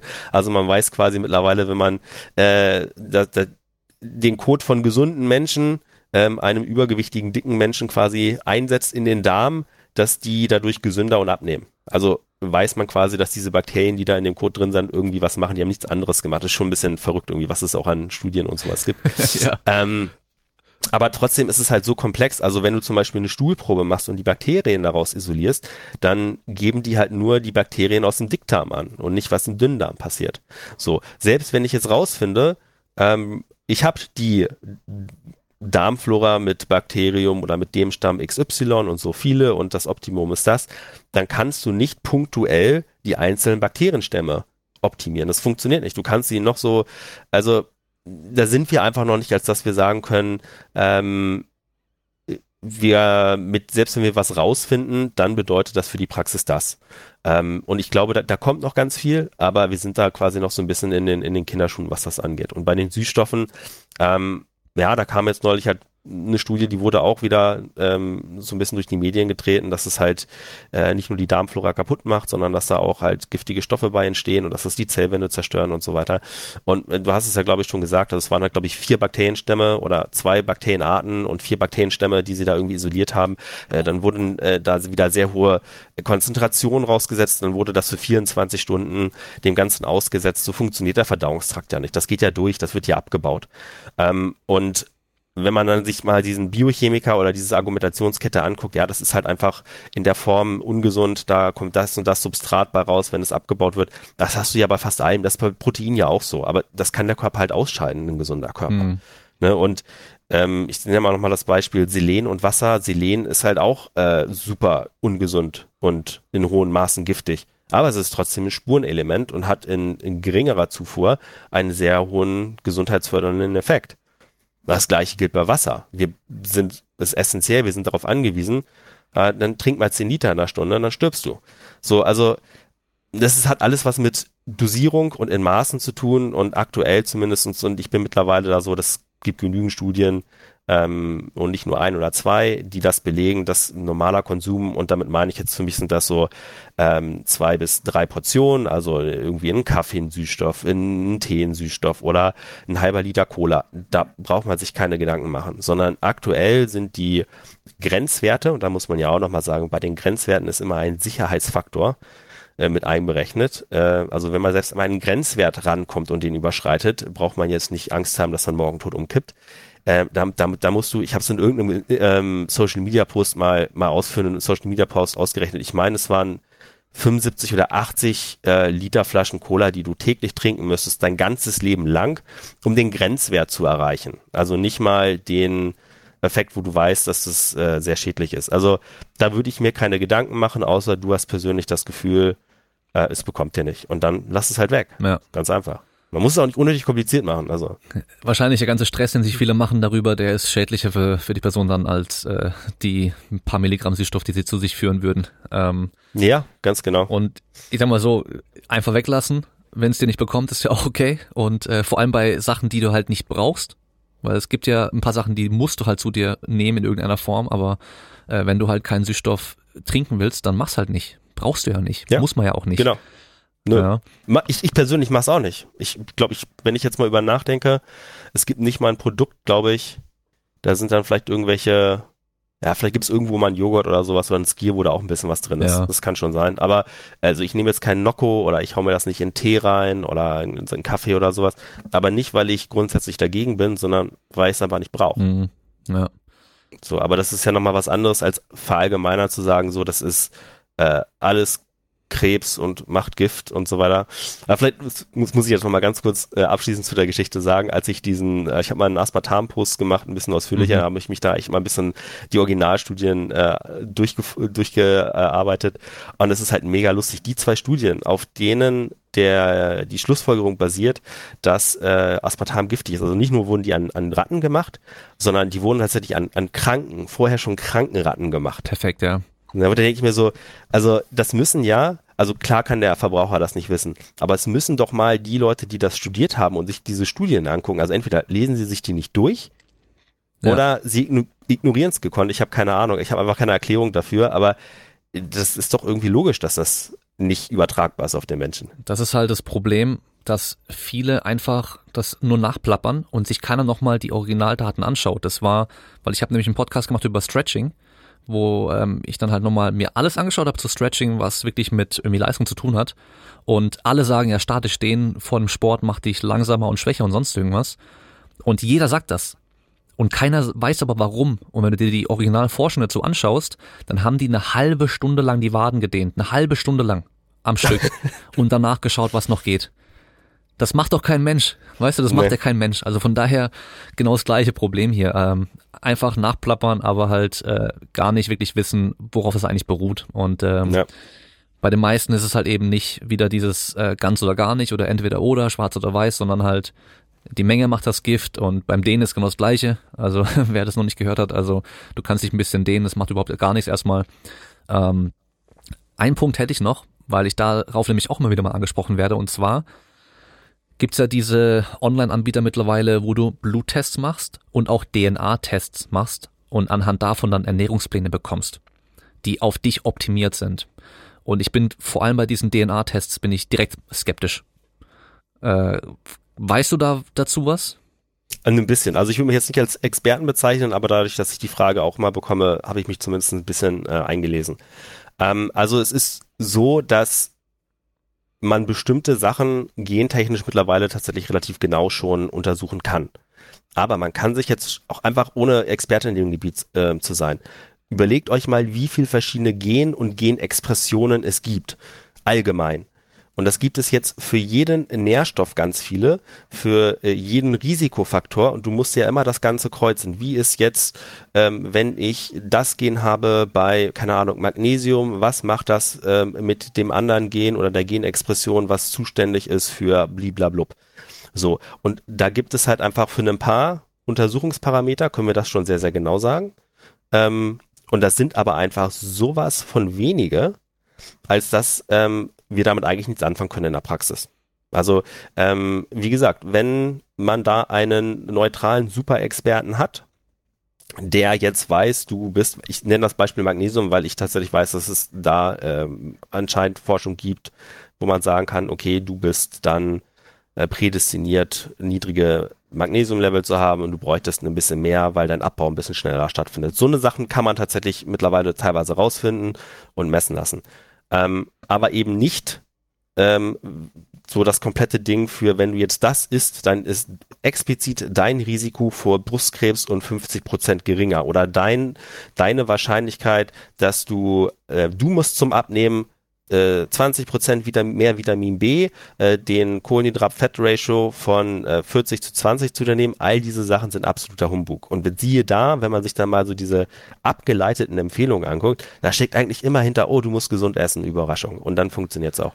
Ja. Also so eine, das ist, ähm, also ich, ich bin mir nicht mal sicher, ob bei allen Unternehmen, da gibt's auch, ich werde auch regelmäßig angeschrieben tatsächlich von irgendwelchen Leuten und willst du das nicht vermarkten und so weiter und ich lehne dann immer dankend ab. Ähm, nicht, Hatte ich nämlich ich, auch schon. Ja, also ich habe ja nicht mal was explizit. Wenn es meinen Kunden hilft, dann bin ich ja sogar offen dafür. Ja. Aber nicht mit dem jetzigen, mit dem jetzigen äh, Wissensstand. Das ist einfach so. Ähm, bei den Bluttests, ähm, da kommt es so ein bisschen drauf an, da müsstest du vielleicht mal ähm, ex explizit sagen, geht es um diese Blutgruppendiät oder geht es allgemein um die Ableitung von Ernährungsempfehlungen basierend auf, ich sag mal, äh, Mikronährstoffparametern oder solche Geschichten oder Entzündungsparametern oder sowas.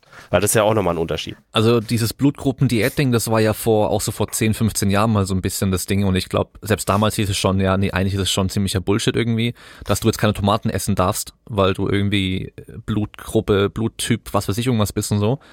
Ähm, was mir jetzt halt über den Weg gekommen ist, ist einmal, dass du Ernährungsempfehlungen bekommst anhand von deinen Blutwerten ähm, und auf dich perfekt abgestimmte Supplements anhand von deinen Bluttests. Da, darfst du eine Firma nennen? Weil äh, das sage ich dann nachher. Okay, okay. Das ist wahrscheinlich die gleiche, die dich auch schon ich glaube auch. Hat. Ja, genau. ja, ich glaube auch. Ziemlich sicher. Ähm, also, ich fange mal so an. Erstmal ist es so. Warte mal, vielleicht, Leute, vielleicht machen wir es so. Ja? Ich bin mhm. ja nicht in dem Thema drin. Ja. Aber meine Skepsis kommt direkt mal daher, dass halt so ein Bluttest immer nur so ein Schnappschuss ist. Dank, genau, das wollte ich gerade sagen. Okay, ja. also das macht ja. ja in dem Fall einfach dann schon mal keinen Sinn, dass du ein Supplement für die nächsten drei Monate bekommst, nur wegen deinem Bluttest, den du heute gemacht hast und gestern hast du Nahrungsmittel XY gegessen und das isst du vielleicht nicht so oft oder deine Ernährung ist ja nicht jeden Tag gleich, du bist als Mensch nicht jeden Tag gleich, deine Belastung ist nicht jeden Tag gleich und so weiter. Also das ist wie wenn du jetzt zum Arzt gehst, hast ähm, gestern richtig hart trainiert und er sagt dir, oh, Kreatinkinase ist extrem hoch. da müssen wir es machen. Das ist, äh, irgendwas stimmt da nicht. Die Erklärung ist ja ganz einfach, weil du halt davor trainiert hast wie so ein Spinner und halt voll übertrieben hast vielleicht. Ähm, dann ist der Wert natürlich sehr, sehr hoch. Wenn man das weiß, kein Problem. Wenn man aber weiß, der hat noch nie trainiert, dann okay, dann stimmt da vielleicht wirklich was nicht. Und ich denke mal, bei den Bluttests für die Ernährung und sowas ist wahrscheinlich ähnlich.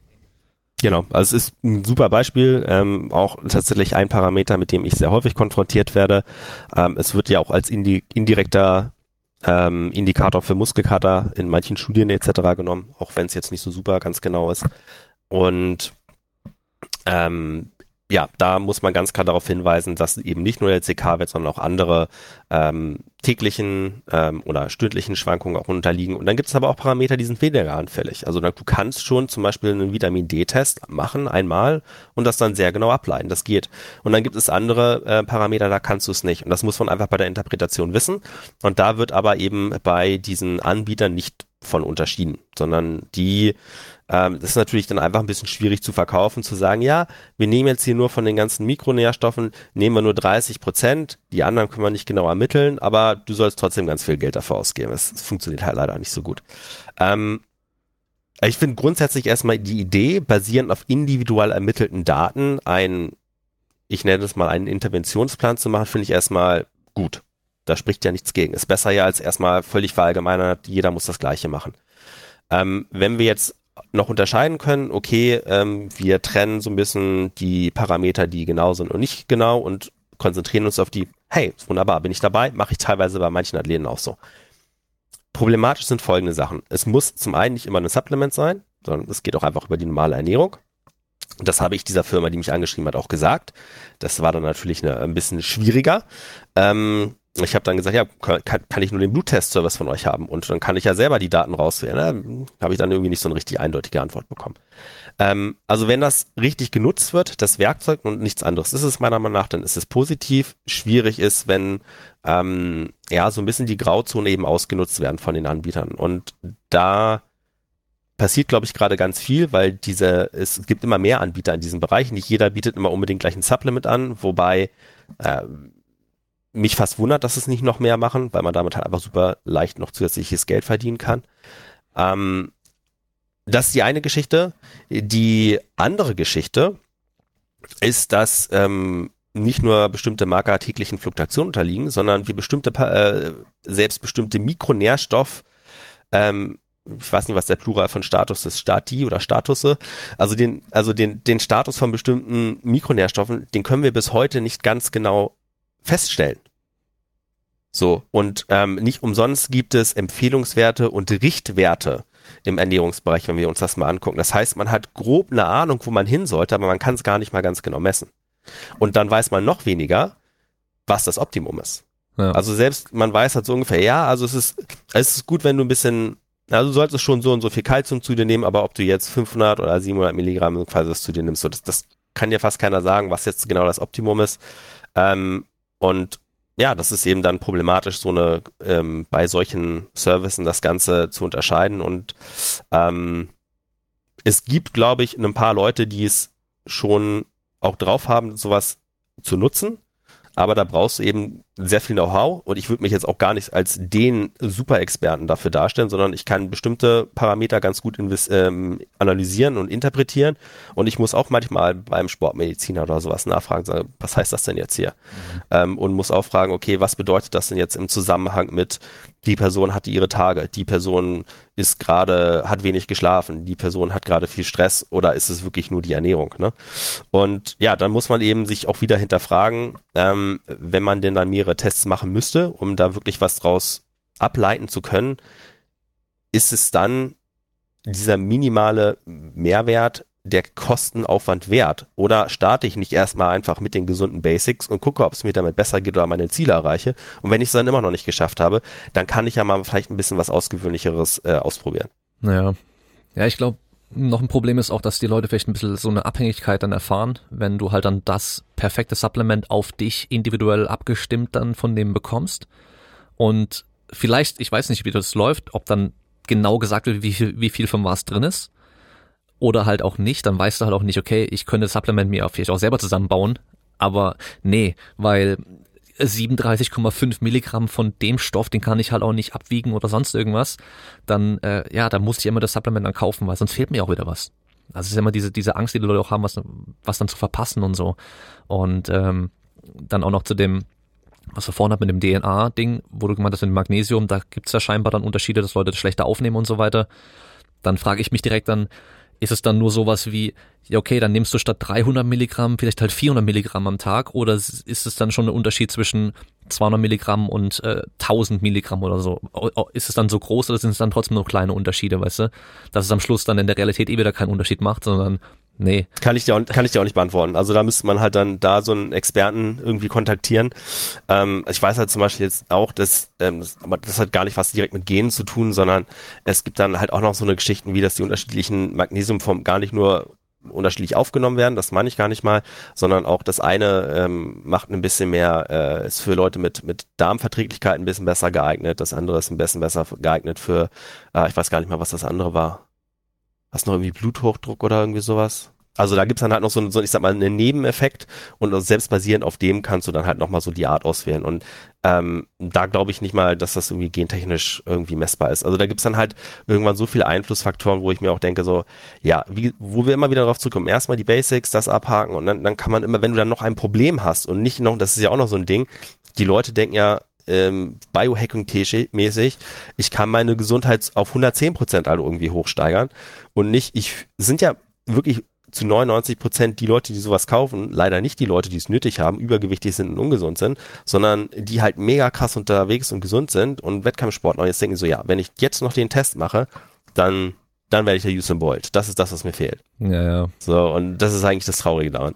Oh, dieses Biohacking, ich finde es immer so geil. Das ist für mich immer so das das klischeehafte Bild von diesem Biohacker ist dann so, so ein dürrer Typ mit einer schlechten Körperhaltung so nach vorne gebeugt, weißt du, der sich irgendwie 30 Pillen am Tag reinhaut, aber nicht mal irgendwie 10 Minuten an die Sonne geht und halt auch keinen Sport macht und nix, weißt du, aber halt dann denkt, über die ganzen Pillen kann er sich das dann irgendwie, kann er dann super gesund sein und so und 120 Jahre alt werden.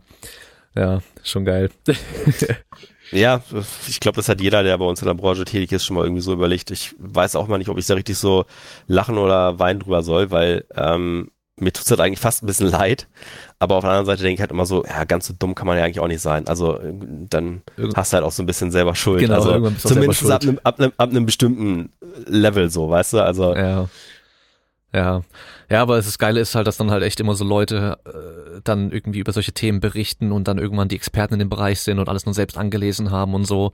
Ähm, und das sind dann die Quellen, wo die Leute dann haben. Also ich glaube, in dem Biohacking-Bereich ist halt auch sehr viel einfach nur irgendwelche Leute, die halt ein bisschen interessiert sind selber und halt sich da Studien anschauen und äh, dann sagen, ja, das Supplement und hier das und das und so weiter. Äh, aber niemand, der wirklich Ahnung von den ganzen Themen hat. Aber naja, so ist es ja in vielen Bereichen leider. Ähm, zum Schluss bekommt mein Gast immer noch mal das Wort. Äh, du kannst äh, sagen, was du willst. Ich glaube, bei dir wäre es ganz cool, so für die Zuhörer vielleicht noch mal irgendwas mit an die Hand geben. Dadurch, dass ja jeder von uns isst und jeder von uns jeden Tag irgendwie isst, die meisten wahrscheinlich, außer ihr macht irgendwie so alternierendes Fastentag-Ding, was weiß ich, äh, Alternate Day Fasting, wie man das auf Deutsch nennen würde. Ähm, was sind denn so einfache Sachen, die der Zuhörer jetzt machen kann, um seine Ernährung vielleicht zu optimieren? Gibt es da so Sachen, wo du sagst, okay, da kann eigentlich fast jeder irgendwie was besser machen? Gar nicht so eine einfache Frage. Ähm, ich glaube, das Allerwichtigste ist erstmal, dass das Gewicht beziehungsweise der Körperfettanteil stimmt. Ja, also das, wir wissen halt einfach, ähm, Körperfett per se ist einfach äh, extremst ungesund, zumindestens also nicht per se, sondern in größeren Mengen. Also wir brauchen natürlich ein bisschen Körperfett. Und ähm, wenn wir da in einem Bereich sind, der in die Übergewichtigkeit geht, dann können wir erstmal alles andere so ein bisschen getrost ignorieren und dann gilt es erstmal, das Körpergewicht zu optimieren. Für all die Leute, die in dem Bereich schon sind, ähm, ist denke ich mal, so ein bisschen die Mikronährstoffabdeckung und eine Sache, die einfach sehr doll unterschätzt wird und auch im Sportlerbereich immer noch sind die Ballaststoffe.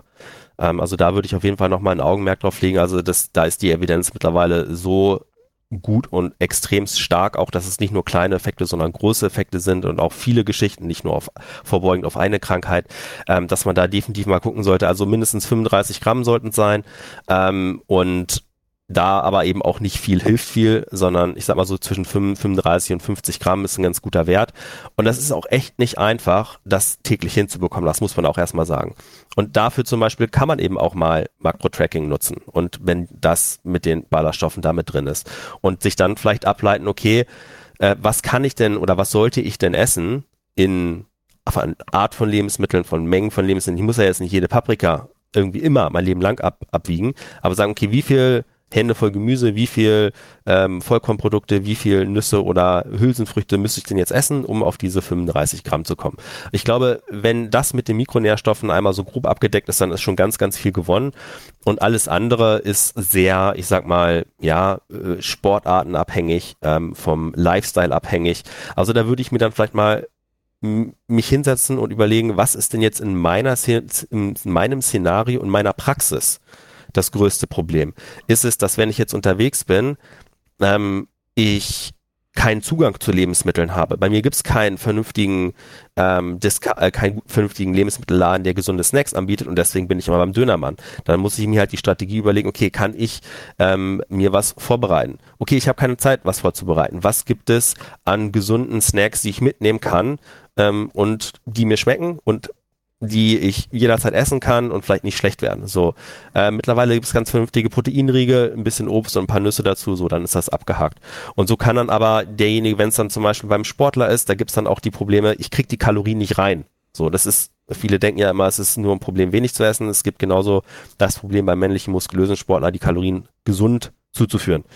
Ähm, so, wenn das jetzt ein Problem ist, dann setze ich mich halt hin und überlege, was sind Lebensmittel, die eine hohe Energiedichte haben und gesund sind und wie kann ich die effektiv in meine Ernährung mit einbauen. Dann ist es vielleicht mal ein Esslöffel mehr Olivenöl. Dann ist es in dem Post-Workout-Check oder in einem Protein-Smoothie, ist es neben dem Beeren und dem Proteinpulver vielleicht nochmal ein guter Teelöffel Erdnussbutter. So, ne? Und so würde ich mich vielleicht mal hinsetzen. Das kannst du jetzt halt für jedes Szenario durchspielen. Ähm, was ist bei mir und ich glaube, da sind viele Leute haben auch die Fähigkeit, wenn sie sich die Zeit nehmen, herauszufinden, was mich so gerade am, am das größte Praxisproblem ist und dann selber mal in Ruhe zu überlegen, wie könnte ich das Problem lösen. Ja. Das sind so, glaube ich, die, die Sachen, die ich mal mit auf den Weg geben würde. Weil, das sage ich ja auch mal wieder, wir wissen ja eigentlich, was gute Ernährung ist und was nicht. Wir wissen, was gesund ist und was nicht. Das weiß jeder. Man muss es halt machen. Und das ist das große Problem. Ja gut, es gibt auch die Leute, die halt sagen, ähm, Ballaststoffe sind schlecht, weil sie hemmen die Mikronährstoffaufnahme. Ne? So, was ja sogar ähm, zum Teil auf jeden Fall stimmt. Ähm, ne, aber so darf man, man muss sich eben das große Ganze angucken. Und man weiß halt insgesamt sind die Ballaststoffe gesund, auch wenn sie ein bisschen die Eisenaufnahme hemmen, wenn sie ein bisschen ähm, so andere Mikronährstoffe aufhemmen. Ich kenne mich. Insgesamt überwiegt das Positive. Okay, ich kenne mich da jetzt zum Beispiel jetzt auch nicht wirklich aus, aber ich würde mal davon ausgehen, die meisten Nährstoffe, die oder Lebensmittel, die sehr viele Ballaststoffe haben, die sind auch äh, so vollgepackt mit Mikronährstoffen, dass wahrscheinlich die paar Prozent, die man da weniger aufnimmt, sich am Schluss gar nicht wirklich so stark äußern würden, oder? Zumindestens bei dem insgesamt gesunden Menschen, der keine, keinen Mangel hat. Wenn ich jetzt weiß, ich habe eine Person mit einem starken Mangel, dann würde ich da stärker drauf achten. Mhm. Und dann gilt es zumindestens darum, vielleicht bestimmte Lebensmittel äh, von den Zeitabständen ein bisschen weiter zu trennen. Aber das sind dann halt, wie gesagt, so diese Spezialfälle, ähm, da muss man halt mal mit einem Experten sprechen, aber das trifft ja auch nicht auf viele Leute zu. Ja muss man ganz klar sagen. Und ähm, was du eben schon gesagt hast, bei den meisten Menschen macht das dann eben, macht das nichts aus. Und da sind dann eben in den ballaststoffreichen Lebensmitteln ist auch immer sehr viel gesunde Sachen mit drin, die du auch in welchem Menge dann auch immer mit aufnimmst. Und man darf auch nicht vergessen, dass zum Beispiel bei diesen Empfehlungswerten, die jetzt die DGE oder auch internationale Ernährungs ähm, Organisation von sich geben, da sind ja diese Geschichten mit berücksichtigt. Also wenn jetzt die Empfehlung rausgegeben wird, du musst so und so viel Milligramm ähm, Magnesium, Vitamin C zu dir nehmen, dann wird mit einkalkuliert, dass du nur so und so viel Prozent davon zu dir nimmst. Mhm. Ja. Also im Schnitt zumindestens, ne? Naja. Und dann vielleicht nochmal ein letztes Mal, damit es alle gehört haben, macht Low Carb Sinn für Fußballer und Crossfitter? äh, nein. okay. Es gibt immer noch Leute, die denken, sie müssen Low Carb essen, wenn sie Fußball spielen.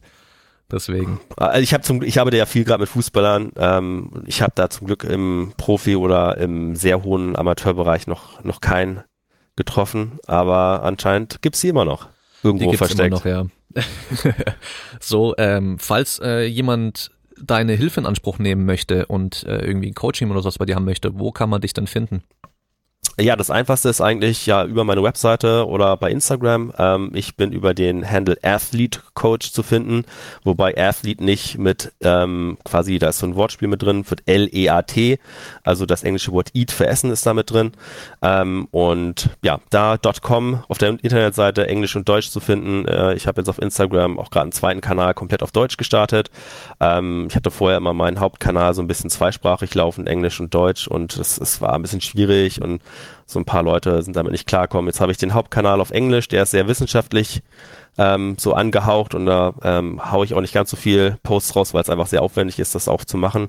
Und dann gibt's den deutschen Kanal, der ist jetzt ein bisschen mehr so in die Coaching-Richtung geht, so ein paar Praxistipps für die Sportler, an die Sportler oder der sich an andere Coaches richtet, so ein bisschen, ja, was kann man denn halt auch an der Kommunikation verbessern oder an den Coaching-Methoden, dass da nicht immer nur alle Leute das Gleiche machen. Genau. Und ähm, jeder, der Interesse an einem Coaching hat, der kann sich auch gerne mal ein kostenloses Gespräch buchen und ähm, dann kann man von da weitersehen, wenn jemandem die Informationen auf der Webseite noch nicht ausreichen oder in der Coaching-Broschüre, die man runterladen kann, dann könnt ihr mich in dem kostenlosen Gespräch ausquetschen und ausfragen äh, und gucken, ob es dann passt mit einem Coaching. Ja, sehr cool. Die äh, Links sind natürlich alle in den Shownotes wieder unten drin, so wie immer. Und an alle Zuhörer, wir hören uns wieder beim nächsten Mal und bis dahin bleibt stark. Ciao. Auf Wiedersehen, bis vielleicht zum nächsten Mal. Macht's gut.